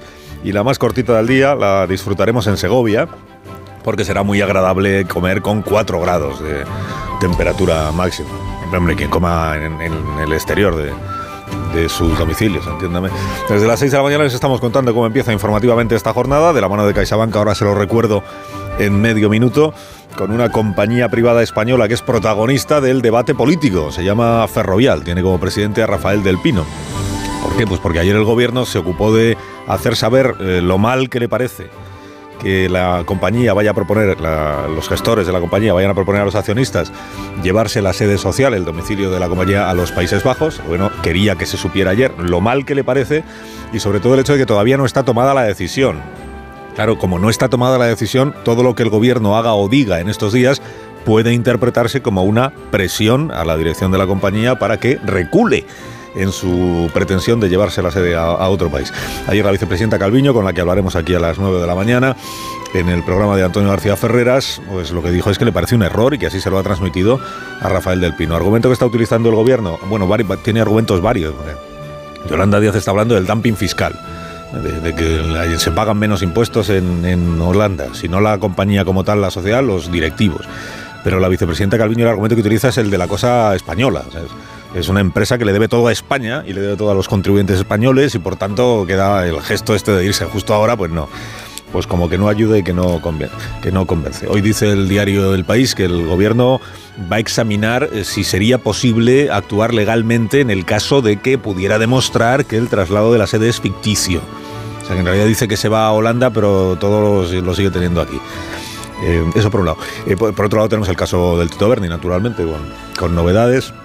Novedades que se van conociendo primero de lo que ya está de lo que ya no es secreto del sumario y luego otras cosas que todavía no se conocen pero que se da por hecho que van a suceder. Por ejemplo, que va a haber más detenciones en los próximos días y que van a aparecer otros nombres. Algunos de ellos ya están apareciendo pero en calidad de salpicados. Está por ver si acaban siendo imputados. Por ejemplo, Conrado Domínguez, que era el responsable del servicio de salud del gobierno de Canarias y que es por cierto el primero al que el mediador este Tacoronte le manda un vídeo de esos que gustan poco, porque es un vídeo en el que salen mujeres y, y actividades, digamos, poco, poco de las que sentirse poco orgullosos. Digamos. Este, el primero que recibió un vídeo del tal Tacoronte que se interpreta como una especie de cuidado, no me toquéis las narices porque aquí yo tengo material eh, que os puede perjudicar, es el tal Conrado Domínguez, según las últimas informaciones, que dimitió en su momento como responsable del Servicio de Salud de Canarias, no por este asunto que todavía no se conocía, sino por otro caso que tenía que ver con las mascarillas y con un posible fraude en la compra por parte de la Administración Canaria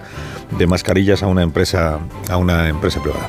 Y además eso le cuento que tenemos para el día de hoy datos del paro y de la seguridad social y que además han entrado en vigor ya hoy la ley del aborto, la nueva ley del aborto y la ley trans, con los funcionarios de los registros civiles quejándose de que no se les ha informado de qué, cómo tienen que actuar con los cambios que, ya permite la ley, cómo tienen que actuar a partir de esta mañana cuando se presenten personas en el registro civil y en aplicación de la ley diciendo queremos cambiar pues nuestro nombre y nuestro sexo en el registro correspondiente. CESIF está quejándose de que el gobierno no ha facilitado información correspondiente.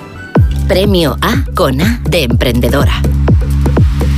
Como autónoma, sabes que la A está en ti y todo lo que has conseguido merece un reconocimiento.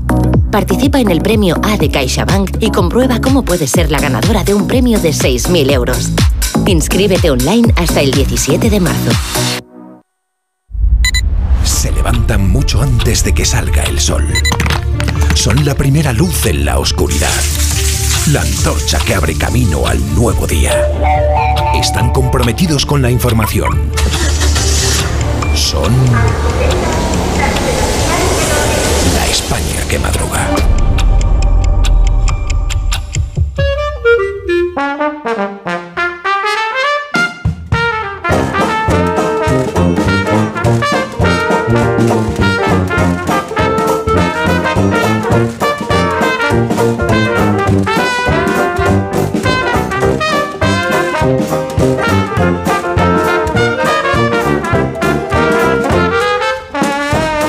Que madruga en jueves con el profesor Rodríguez Brown. Buenos días, Carlos. Buenos días, a pesar del gobierno. Daniel Ramírez García Mina, el nuevo. Buenos días. Alsina, estoy de acuerdo contigo en que es un buen resultado, pero es un resultado delicado, así que cabeza fría y serenidad, como en tu monólogo de las 8. En, el nuevo se refiere al partido de Osasuna anoche con el Atlético de Bilbao. ¿Qué Ahora se va a lo comentaremos. Eh, Rosa es que está en Pamplona, no, no lo hemos contado. Rosa Belmonte, buenos días. Muy buenos días. Yo creo que Rafael del Pino debería ir como Richard Gere en Pretty Woman a que el gobierno le hiciera mucho la pelota. Pues no, Pero, está, pero más, más, más, más. pues no está en esa actitud el gobierno, precisamente. Feliz José Casillas, buenos días. ¿Qué tal? Buenos días. Eh, Have a Nice Day, eh, que es una de las canciones de John Bon Jovi. Como nos escucha, le vamos a hacer un Ole, ole. en el Se escucha porque hoy ha madrugado. Claro, claro. Allí en Nueva Jersey. Amón Rubén, buenos días. Me gustaría decir que hace un frío intolerable. Intolerable. Intolerable. Imagínate en el Sadar lo que debió hacer. No, no, de verdad, yo he pasado Gobierno a, a menos 7 por la dehesa de la villa. y Imagínate, Rosa. Quiero decir, con esto de verdad, me, un gesto solemne de la nación. Un llamamiento. Es intolerable. Hacer un llamamiento a las No, temperaturas no, como si fueras Yolanda Díaz. Sí, Hago un llamamiento a las temperaturas. Como si fuera Yolanda Díaz. Un minuto. Cuidemos las temperaturas. No, en serio. Es que minuto y hablamos de Estamos pasando. La España que madruga. Donde Alsina. Dos cositas. La primera, estoy cansado de que me subas el precio constantemente. La segunda, yo me voy a la mutua. Vente a la mutua con cualquiera de tus seguros y te bajamos su precio, sea cual sea. Llama al 91 555 5555. 91 555 5555. Por esta y muchas cosas más, vente a la mutua. Condiciones en mutua.es. Qué buena pinta este aceite de Aldi. ¿A que sí? En Aldi tenemos un gran surtido de aceites de oliva virgen extra de origen nacional. Como nuestro aceite de oliva virgen extra de producción sostenible a solo 3,59. Así de fácil, así de Aldi. 29. Tus nuevas gafas graduadas de Sol Optical. Estrena gafas por solo 29 euros. Infórmate en soloptical.com. Pero qué cosa más bonita. Ay, que te como, ay, mi niño. Ay, mi niño. La quieres, pero no tanto. Hipotecas naranja de ING. Te mantienen libre de vincularte más de la cuenta. Entra en ing.es y descubre tu precio personalizado y al instante en nuestro nuevo simulador de hipotecas. Do your thing. ¿Y tú que tienes hijos pequeños? ¿Qué necesitas para tu seguridad? Desde que soy madre me importa mucho más la seguridad. Necesito que estemos protegidos cuando estoy con él en casa. Pues en Securitas Direct tienen una alarma para ti, porque puedes conectarla también cuando estás dentro de casa o pedir ayuda con el botón SOS. Ellos responden en 20 segundos y te envían ayuda. Y es que tú sabes lo que necesitas y ellos saben cómo protegerte. Llama ahora al 900-272-272 o entra en securitasdirect.es y descubre la mejor alarma para ti. Si padeces insomnio, estrés o ansiedad por tener muchos préstamos, podemos ayudarte. Llevamos 15 años mejorando la vida a miles de personas como tú. En Agencia Negociadora encontrarás personas empáticas capaces de solucionar lo que tú no puedes, negociando con los bancos para que ya, el próximo mes, tengas un único préstamo y pagues hasta un 80% menos que ahora. Sin moverte de casa rápido y discreto. Si tienes casa en propiedad, llama gratis al 900-900-880. 900-900-880. Te cambiará la vida. Grupo Reacciona. Empieza el espectáculo. Vuelve la Fórmula 1. Nuevas batallas, estrategias de equipo, paradas en boxes. Amantes de la Fórmula 1, empieza nuestro momento. Toda la Fórmula 1 solo en Dazón. El 9 de mayo de 2018 se celebró por primera vez el Día Mundial de los Calcetines Perdidos. Y en fin, si hasta los calcetines perdidos tienen su propio día, ¿no te mereces tú también el tuyo? Con mi día de la 11 elige tu fecha especial y juega con ella. Todos los días por un euro gana hasta 3.000 euros. Mi día, el sorteo más tuyo. Y recuerda, uno de cada cinco toca. A todos los que jugáis a la 11, bien jugado. Juega responsablemente y solo si eres mayor de edad. Más de uno en Onda Cero. Donde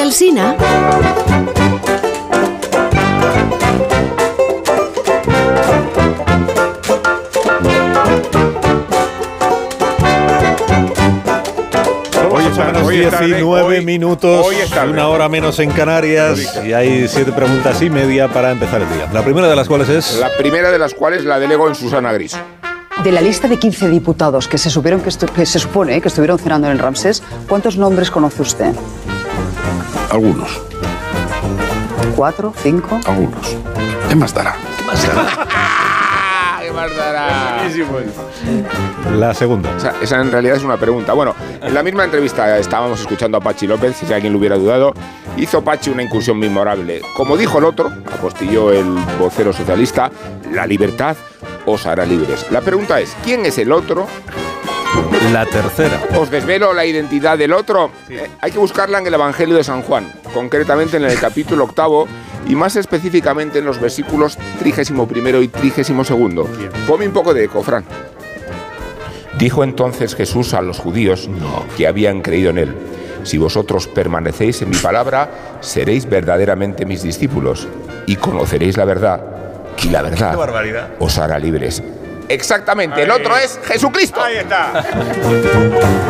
La cuarta. Seguimos con Pachi López y le preguntamos por qué al PSOE no le gustan las comisiones parlamentarias cuando concierne la corrupción y si las promueven cuando la corrupción es del otro. La quinta. Ferrovial se trasladó bajos pese a la iracundia del gobierno. ¿Seguirán su ejemplo otras empresas españolas que recelan de la inseguridad jurídica, de la presión fiscal y de la batalla contra las grandes compañías que lidera Sánchez el Rojo? La sexta. Ahora bien, no es completamente anómalo que en un espacio solidario y comunitario como la Unión Europea existan paraísos fiscales que ejercen la competencia desleal. Me refiero, claro, a los Países Bajos, pero también a Irlanda y también a Luxemburgo. La séptima. La reaparición de la Kitchen, el Tito Berni y el pitufeo de Laura Borrás. representan estos casos, el revival de la corrupción o deben interpretarse como tres episodios que han coincidido accidentalmente. Y la media que es Me la gusta última. mucho Félix José Casillas. Oh. Ancelotti dice que no cree que en este momento haya corrupción arbitral. ¿Qué significa en este momento? Que lo hubo el sábado, que es una costumbre superada, que debemos esperar. Que lo hubo el sábado. Son insidias. Vamos a la prensa de esta mañana. ¿De qué tratan hoy los periódicos, Dani?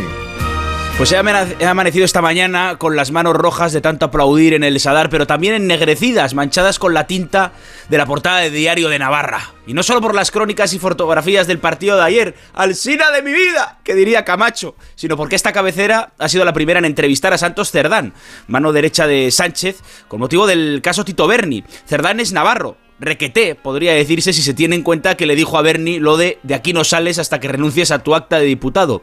Cerdán confiesa que efectivamente está siendo él el encargado de discernir en su grupo a los diputados de los diputeros. Tenemos a Santos, al cardenal Cerdán, intentando constatar la santidad de sus compañeros. Asegura que las cenas, en las que algunos parlamentarios socialistas han conocido y coincidido a Tito Berni, fueron solo eso, cenas. Y también revela haber pedido a sus compañeros de Canarias que investiguen todos los expedientes que exhiban la más mínima duda de corrupción. Porque ese es el riesgo, que las prostitutas no nos dejen ver el bosque. Aquí lo sustancial es si Tito Berni y el mediador realmente conseguían favores de la administración para los empresarios a cambio de mordidas. Con mordidas me refiero a la pasta, no a lo que pudiera ocurrir en esas habitaciones. Titular del español. Los empresarios del caso mediador recibieron un millón de euros en ayudas públicas, además de 355.000 en contratos. Según esta información, tales empresarios cobraron subvenciones y ayudas del gobierno central y de otras administraciones mientras pagaban esas mordidas a Tito Berni y al mediador. La jueza sitúa el inicio de las actividades de la trama a mediados de 2020, tras el inicio de la pandemia. La portada del Mundo informa acerca del modus operandi del mediador, del hombre que, ya sabéis, ponía en contacto a los empresarios con el entonces diputado del PSOE, el Tito Berni. Les decía, contamos con todo el apoyo del Partido Socialista. Agüita, que viene la fiesta. La razón apostilla. Clamor en las filas socialistas por el daño reputacional. Cerdán, lugarteniente Sánchez, dice que no ha encontrado garbanzos negros en el grupo parlamentario del PSOE en el Congreso, pero ahí va la información que abre hoy el Confidencial.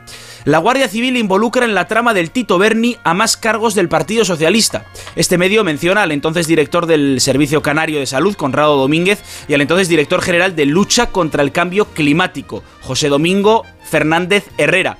Es lo que le faltaba a esta historia, un director contra el cambio climático. Estoy seguro de que si le enseño las fotos de la trama a Roberto Brasero, tardaría muy poco en diagnosticar en los implicados un severo calentamiento global.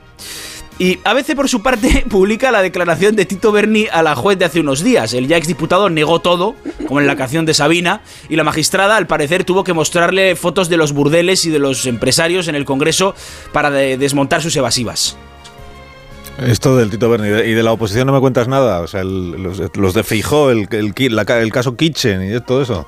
Pues, Alcaldesa pues te cuento, de te cuento. Internamente, el Partido Popular celebra que los medios estén dando más espacio a la trama del Tito Berni que la operación Kitchen, que, que implica a su ministro del Interior, Jorge Fernández Díaz, como presunto autor de una trama para poner las instituciones del Estado al servicio del PP. Tanto es así que la portada del país esta mañana incluye una información sobre Tito Berni y ninguna sobre la Kitchen, dice esta información. El general de la Guardia Civil implicado en el caso mediador guardaba 61.000 euros en una caja de zapatos según el auto de la, de la jueza, cosa por otra parte normal, ¿no? Que hacemos todos con las cajas de zapatos. En las páginas de dentro vemos una crónica que cuenta. Las causas de corrupción del PP lastran su capacidad de maniobra en el caso mediador. El partido de Feijó no descarta posibles vínculos de la trama con alguno de sus dirigentes en Canarias. Cuca Gamarra, más conocida como Cuca Modric, se mostró abochornada ayer en rueda de prensa por las informaciones del Tito Berni, pero pasó de puntillas por Kitchen. Dijo, eso tiene más de una década. Oye, pero no ha sido juzgado y ahora va a serlo. Y en otro orden de cosas, estamos a seis días del 8M, no se ha, reforzado la- la- no se ha reformado la ley del solo sí es sí, y este sábado veo en la razón, PSOE y Podemos pugnarán por capitalizar el 8M con actos paralelos. En uno Sánchez y Zapatero, en otro el mismo día la cúpula del Ministerio de Igualdad. Gracias, Dani. A ti, patrón. En la hoguera de Belmonte que arde esta mañana, Rosa. Bueno, desde luego el caso mediador del Tito Berni sigue con sus perlas. Eh, los 61.110 euros en casa del general en cajas de zapatos y sobres, como ha dicho Dani. El tío estaba al mando de una misión europea en el Sahel que aprovechaba para llevarse comisiones. el pobre tenía que buscarse la jubilación, pero a quien no veo en ningún sitio es al amante. Por un lado quiero conocer a Chocho Volador, por otra entiendo que la pobre estará debajo de una piedra o volando con esa fuerza tractora voladora. El general pidió acostarse con un churumbel, un travesti, dice, pagado por otro empresario que pagó drones para vengarse de su amante que le puso los cuernos el día de su cumpleaños. Es un, es un no ¿Y qué pasa, como dirá no. López? Leo que Chocho Volador se llama Adelaida, como, como la señora Rottenmeier llamaba a Heidi cuando fue a Frankfurt. Pues yo prefiero que me llamen Chocho Volador, ya lo digo. Sección religiosa. Ayer hablábamos de que los españoles han marcado mucho la X de la iglesia, pues hoy con ese dinero la iglesia se ha pagado una página entera en el mundo para dar las gracias, para dar 8,5 millones de gracias. Carlos III ha ordenado a su hijo Harry que abandone Frogmore House, la casa que le regaló su abuela y que eh, él arregló con su dinero, para que la ocupe Andrés de Inglaterra, que ya no tiene asignación real. Pero la orden no es de ahora, se la dio en cuanto publicó las memorias. No hay nada más lindo que la familia unida. Hay cosas que serán con acento canario, no digo yo, pero creo que les va mejor el acento murciano. En ABC, sobre el caso mediador, eh, algo que dice Navarro al director general de ganadería sobre una empresaria del sector. ¡Chacho, yo a esa la llevo al Senado y se caga! Hay noticias y titulares que leemos con la mirada sucia que diría Resines en Los Serrano. En La Razón, lo ha, lo ha dicho Dani, clamor en el PSOE por el daño reputacional. En El Mundo, plaga de ratas en Galapagar. Y en el mismo periódico una página sobre el spa que Elodie Doral, que entre otras cosas es la mujer del dueño de Ramses, tiene al lado del restaurante Six Harmonies Spa.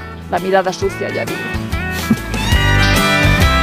Ahora el despertar liberal del profesor Rodríguez Brown de la mano del grupo ADECO, que es experto en el sector del empleo y de los recursos humanos, y con estas noticias de empresa hoy, Carlos. Ya mismo expansión, los grupos del IBEX descartan trasladar su sede, como ha hecho Ferrovial, sobre este asunto hay un editorial.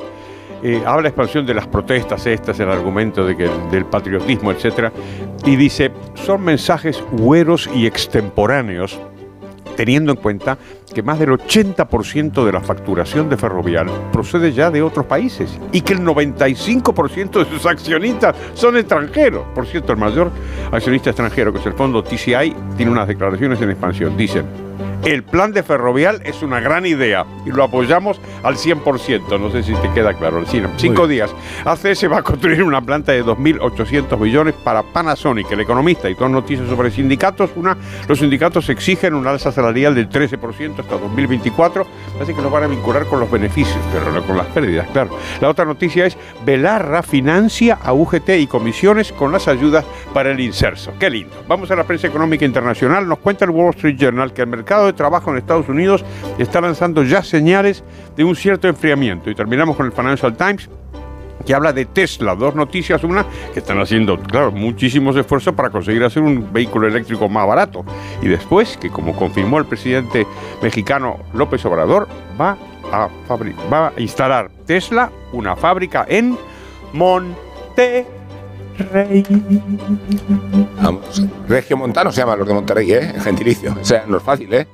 La viñeta económica de hoy, ¿cuál es, profesor? Buenísima nieto en ABC.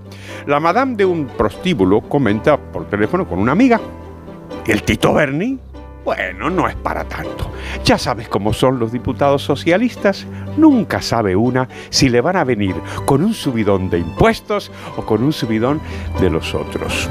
En el complejo marco de la nueva reforma laboral, acierta eligiendo a DECO como partner de recursos humanos para tu empresa. Confía en nuestra experiencia para gestionar el talento, garantizando la flexibilidad que necesitas. ¿Aún te lo estás pensando? No te la juegues. Acierta con ADECO. Entra en adecoreformalaboral.com www.radiomaría.com Contamos la actualidad deportiva con Félix José Casillas. Y con dos multinacionales que buscan sede finalista, compañías españolas de fútbol, empresas deportivas emblemáticas, Real Madrid y Barça, que tienen dos juntas para decidir quién tendrá plaza en Sevilla el último fin de semana de abril. Porque tenemos clásico de Copa, ida de semifinales, clásico y algo más, dicen las previas. Clásico que mezcla Copa y Liga, clásico que puede dejar cicatrices, un clásico con ruido. No hay caja de zapatos para guardar dinero, pero sí que, según publica El Mundo, el que fuera vicepresidente arbitral, Enrique Negreira, sacaba en efectivo de sus cuentas hasta 20.000 euros. Operaciones escandalosa, según fuentes de la investigación, que rastrea también el destino final aún desconocido de esos fondos otorgados por el Barça. De los accionistas del partido de esta noche, los que van a entrar en acción, se destaca en la multinacional blanca los encargados de presionar Vinicius y Camavinga. Por la azulgrana, los que presionan son los defensas Araujo y Christensen, esta es duda, mientras que para el control tirada de la mediocampista sede holandesa de Jong. Siete nacionalidades en el posible 11 titular del Madrid, otras siete en el posible del Barça. Para tranquilidad algunos gana el fútbol patrio, porque hay siete futbolistas españoles en total.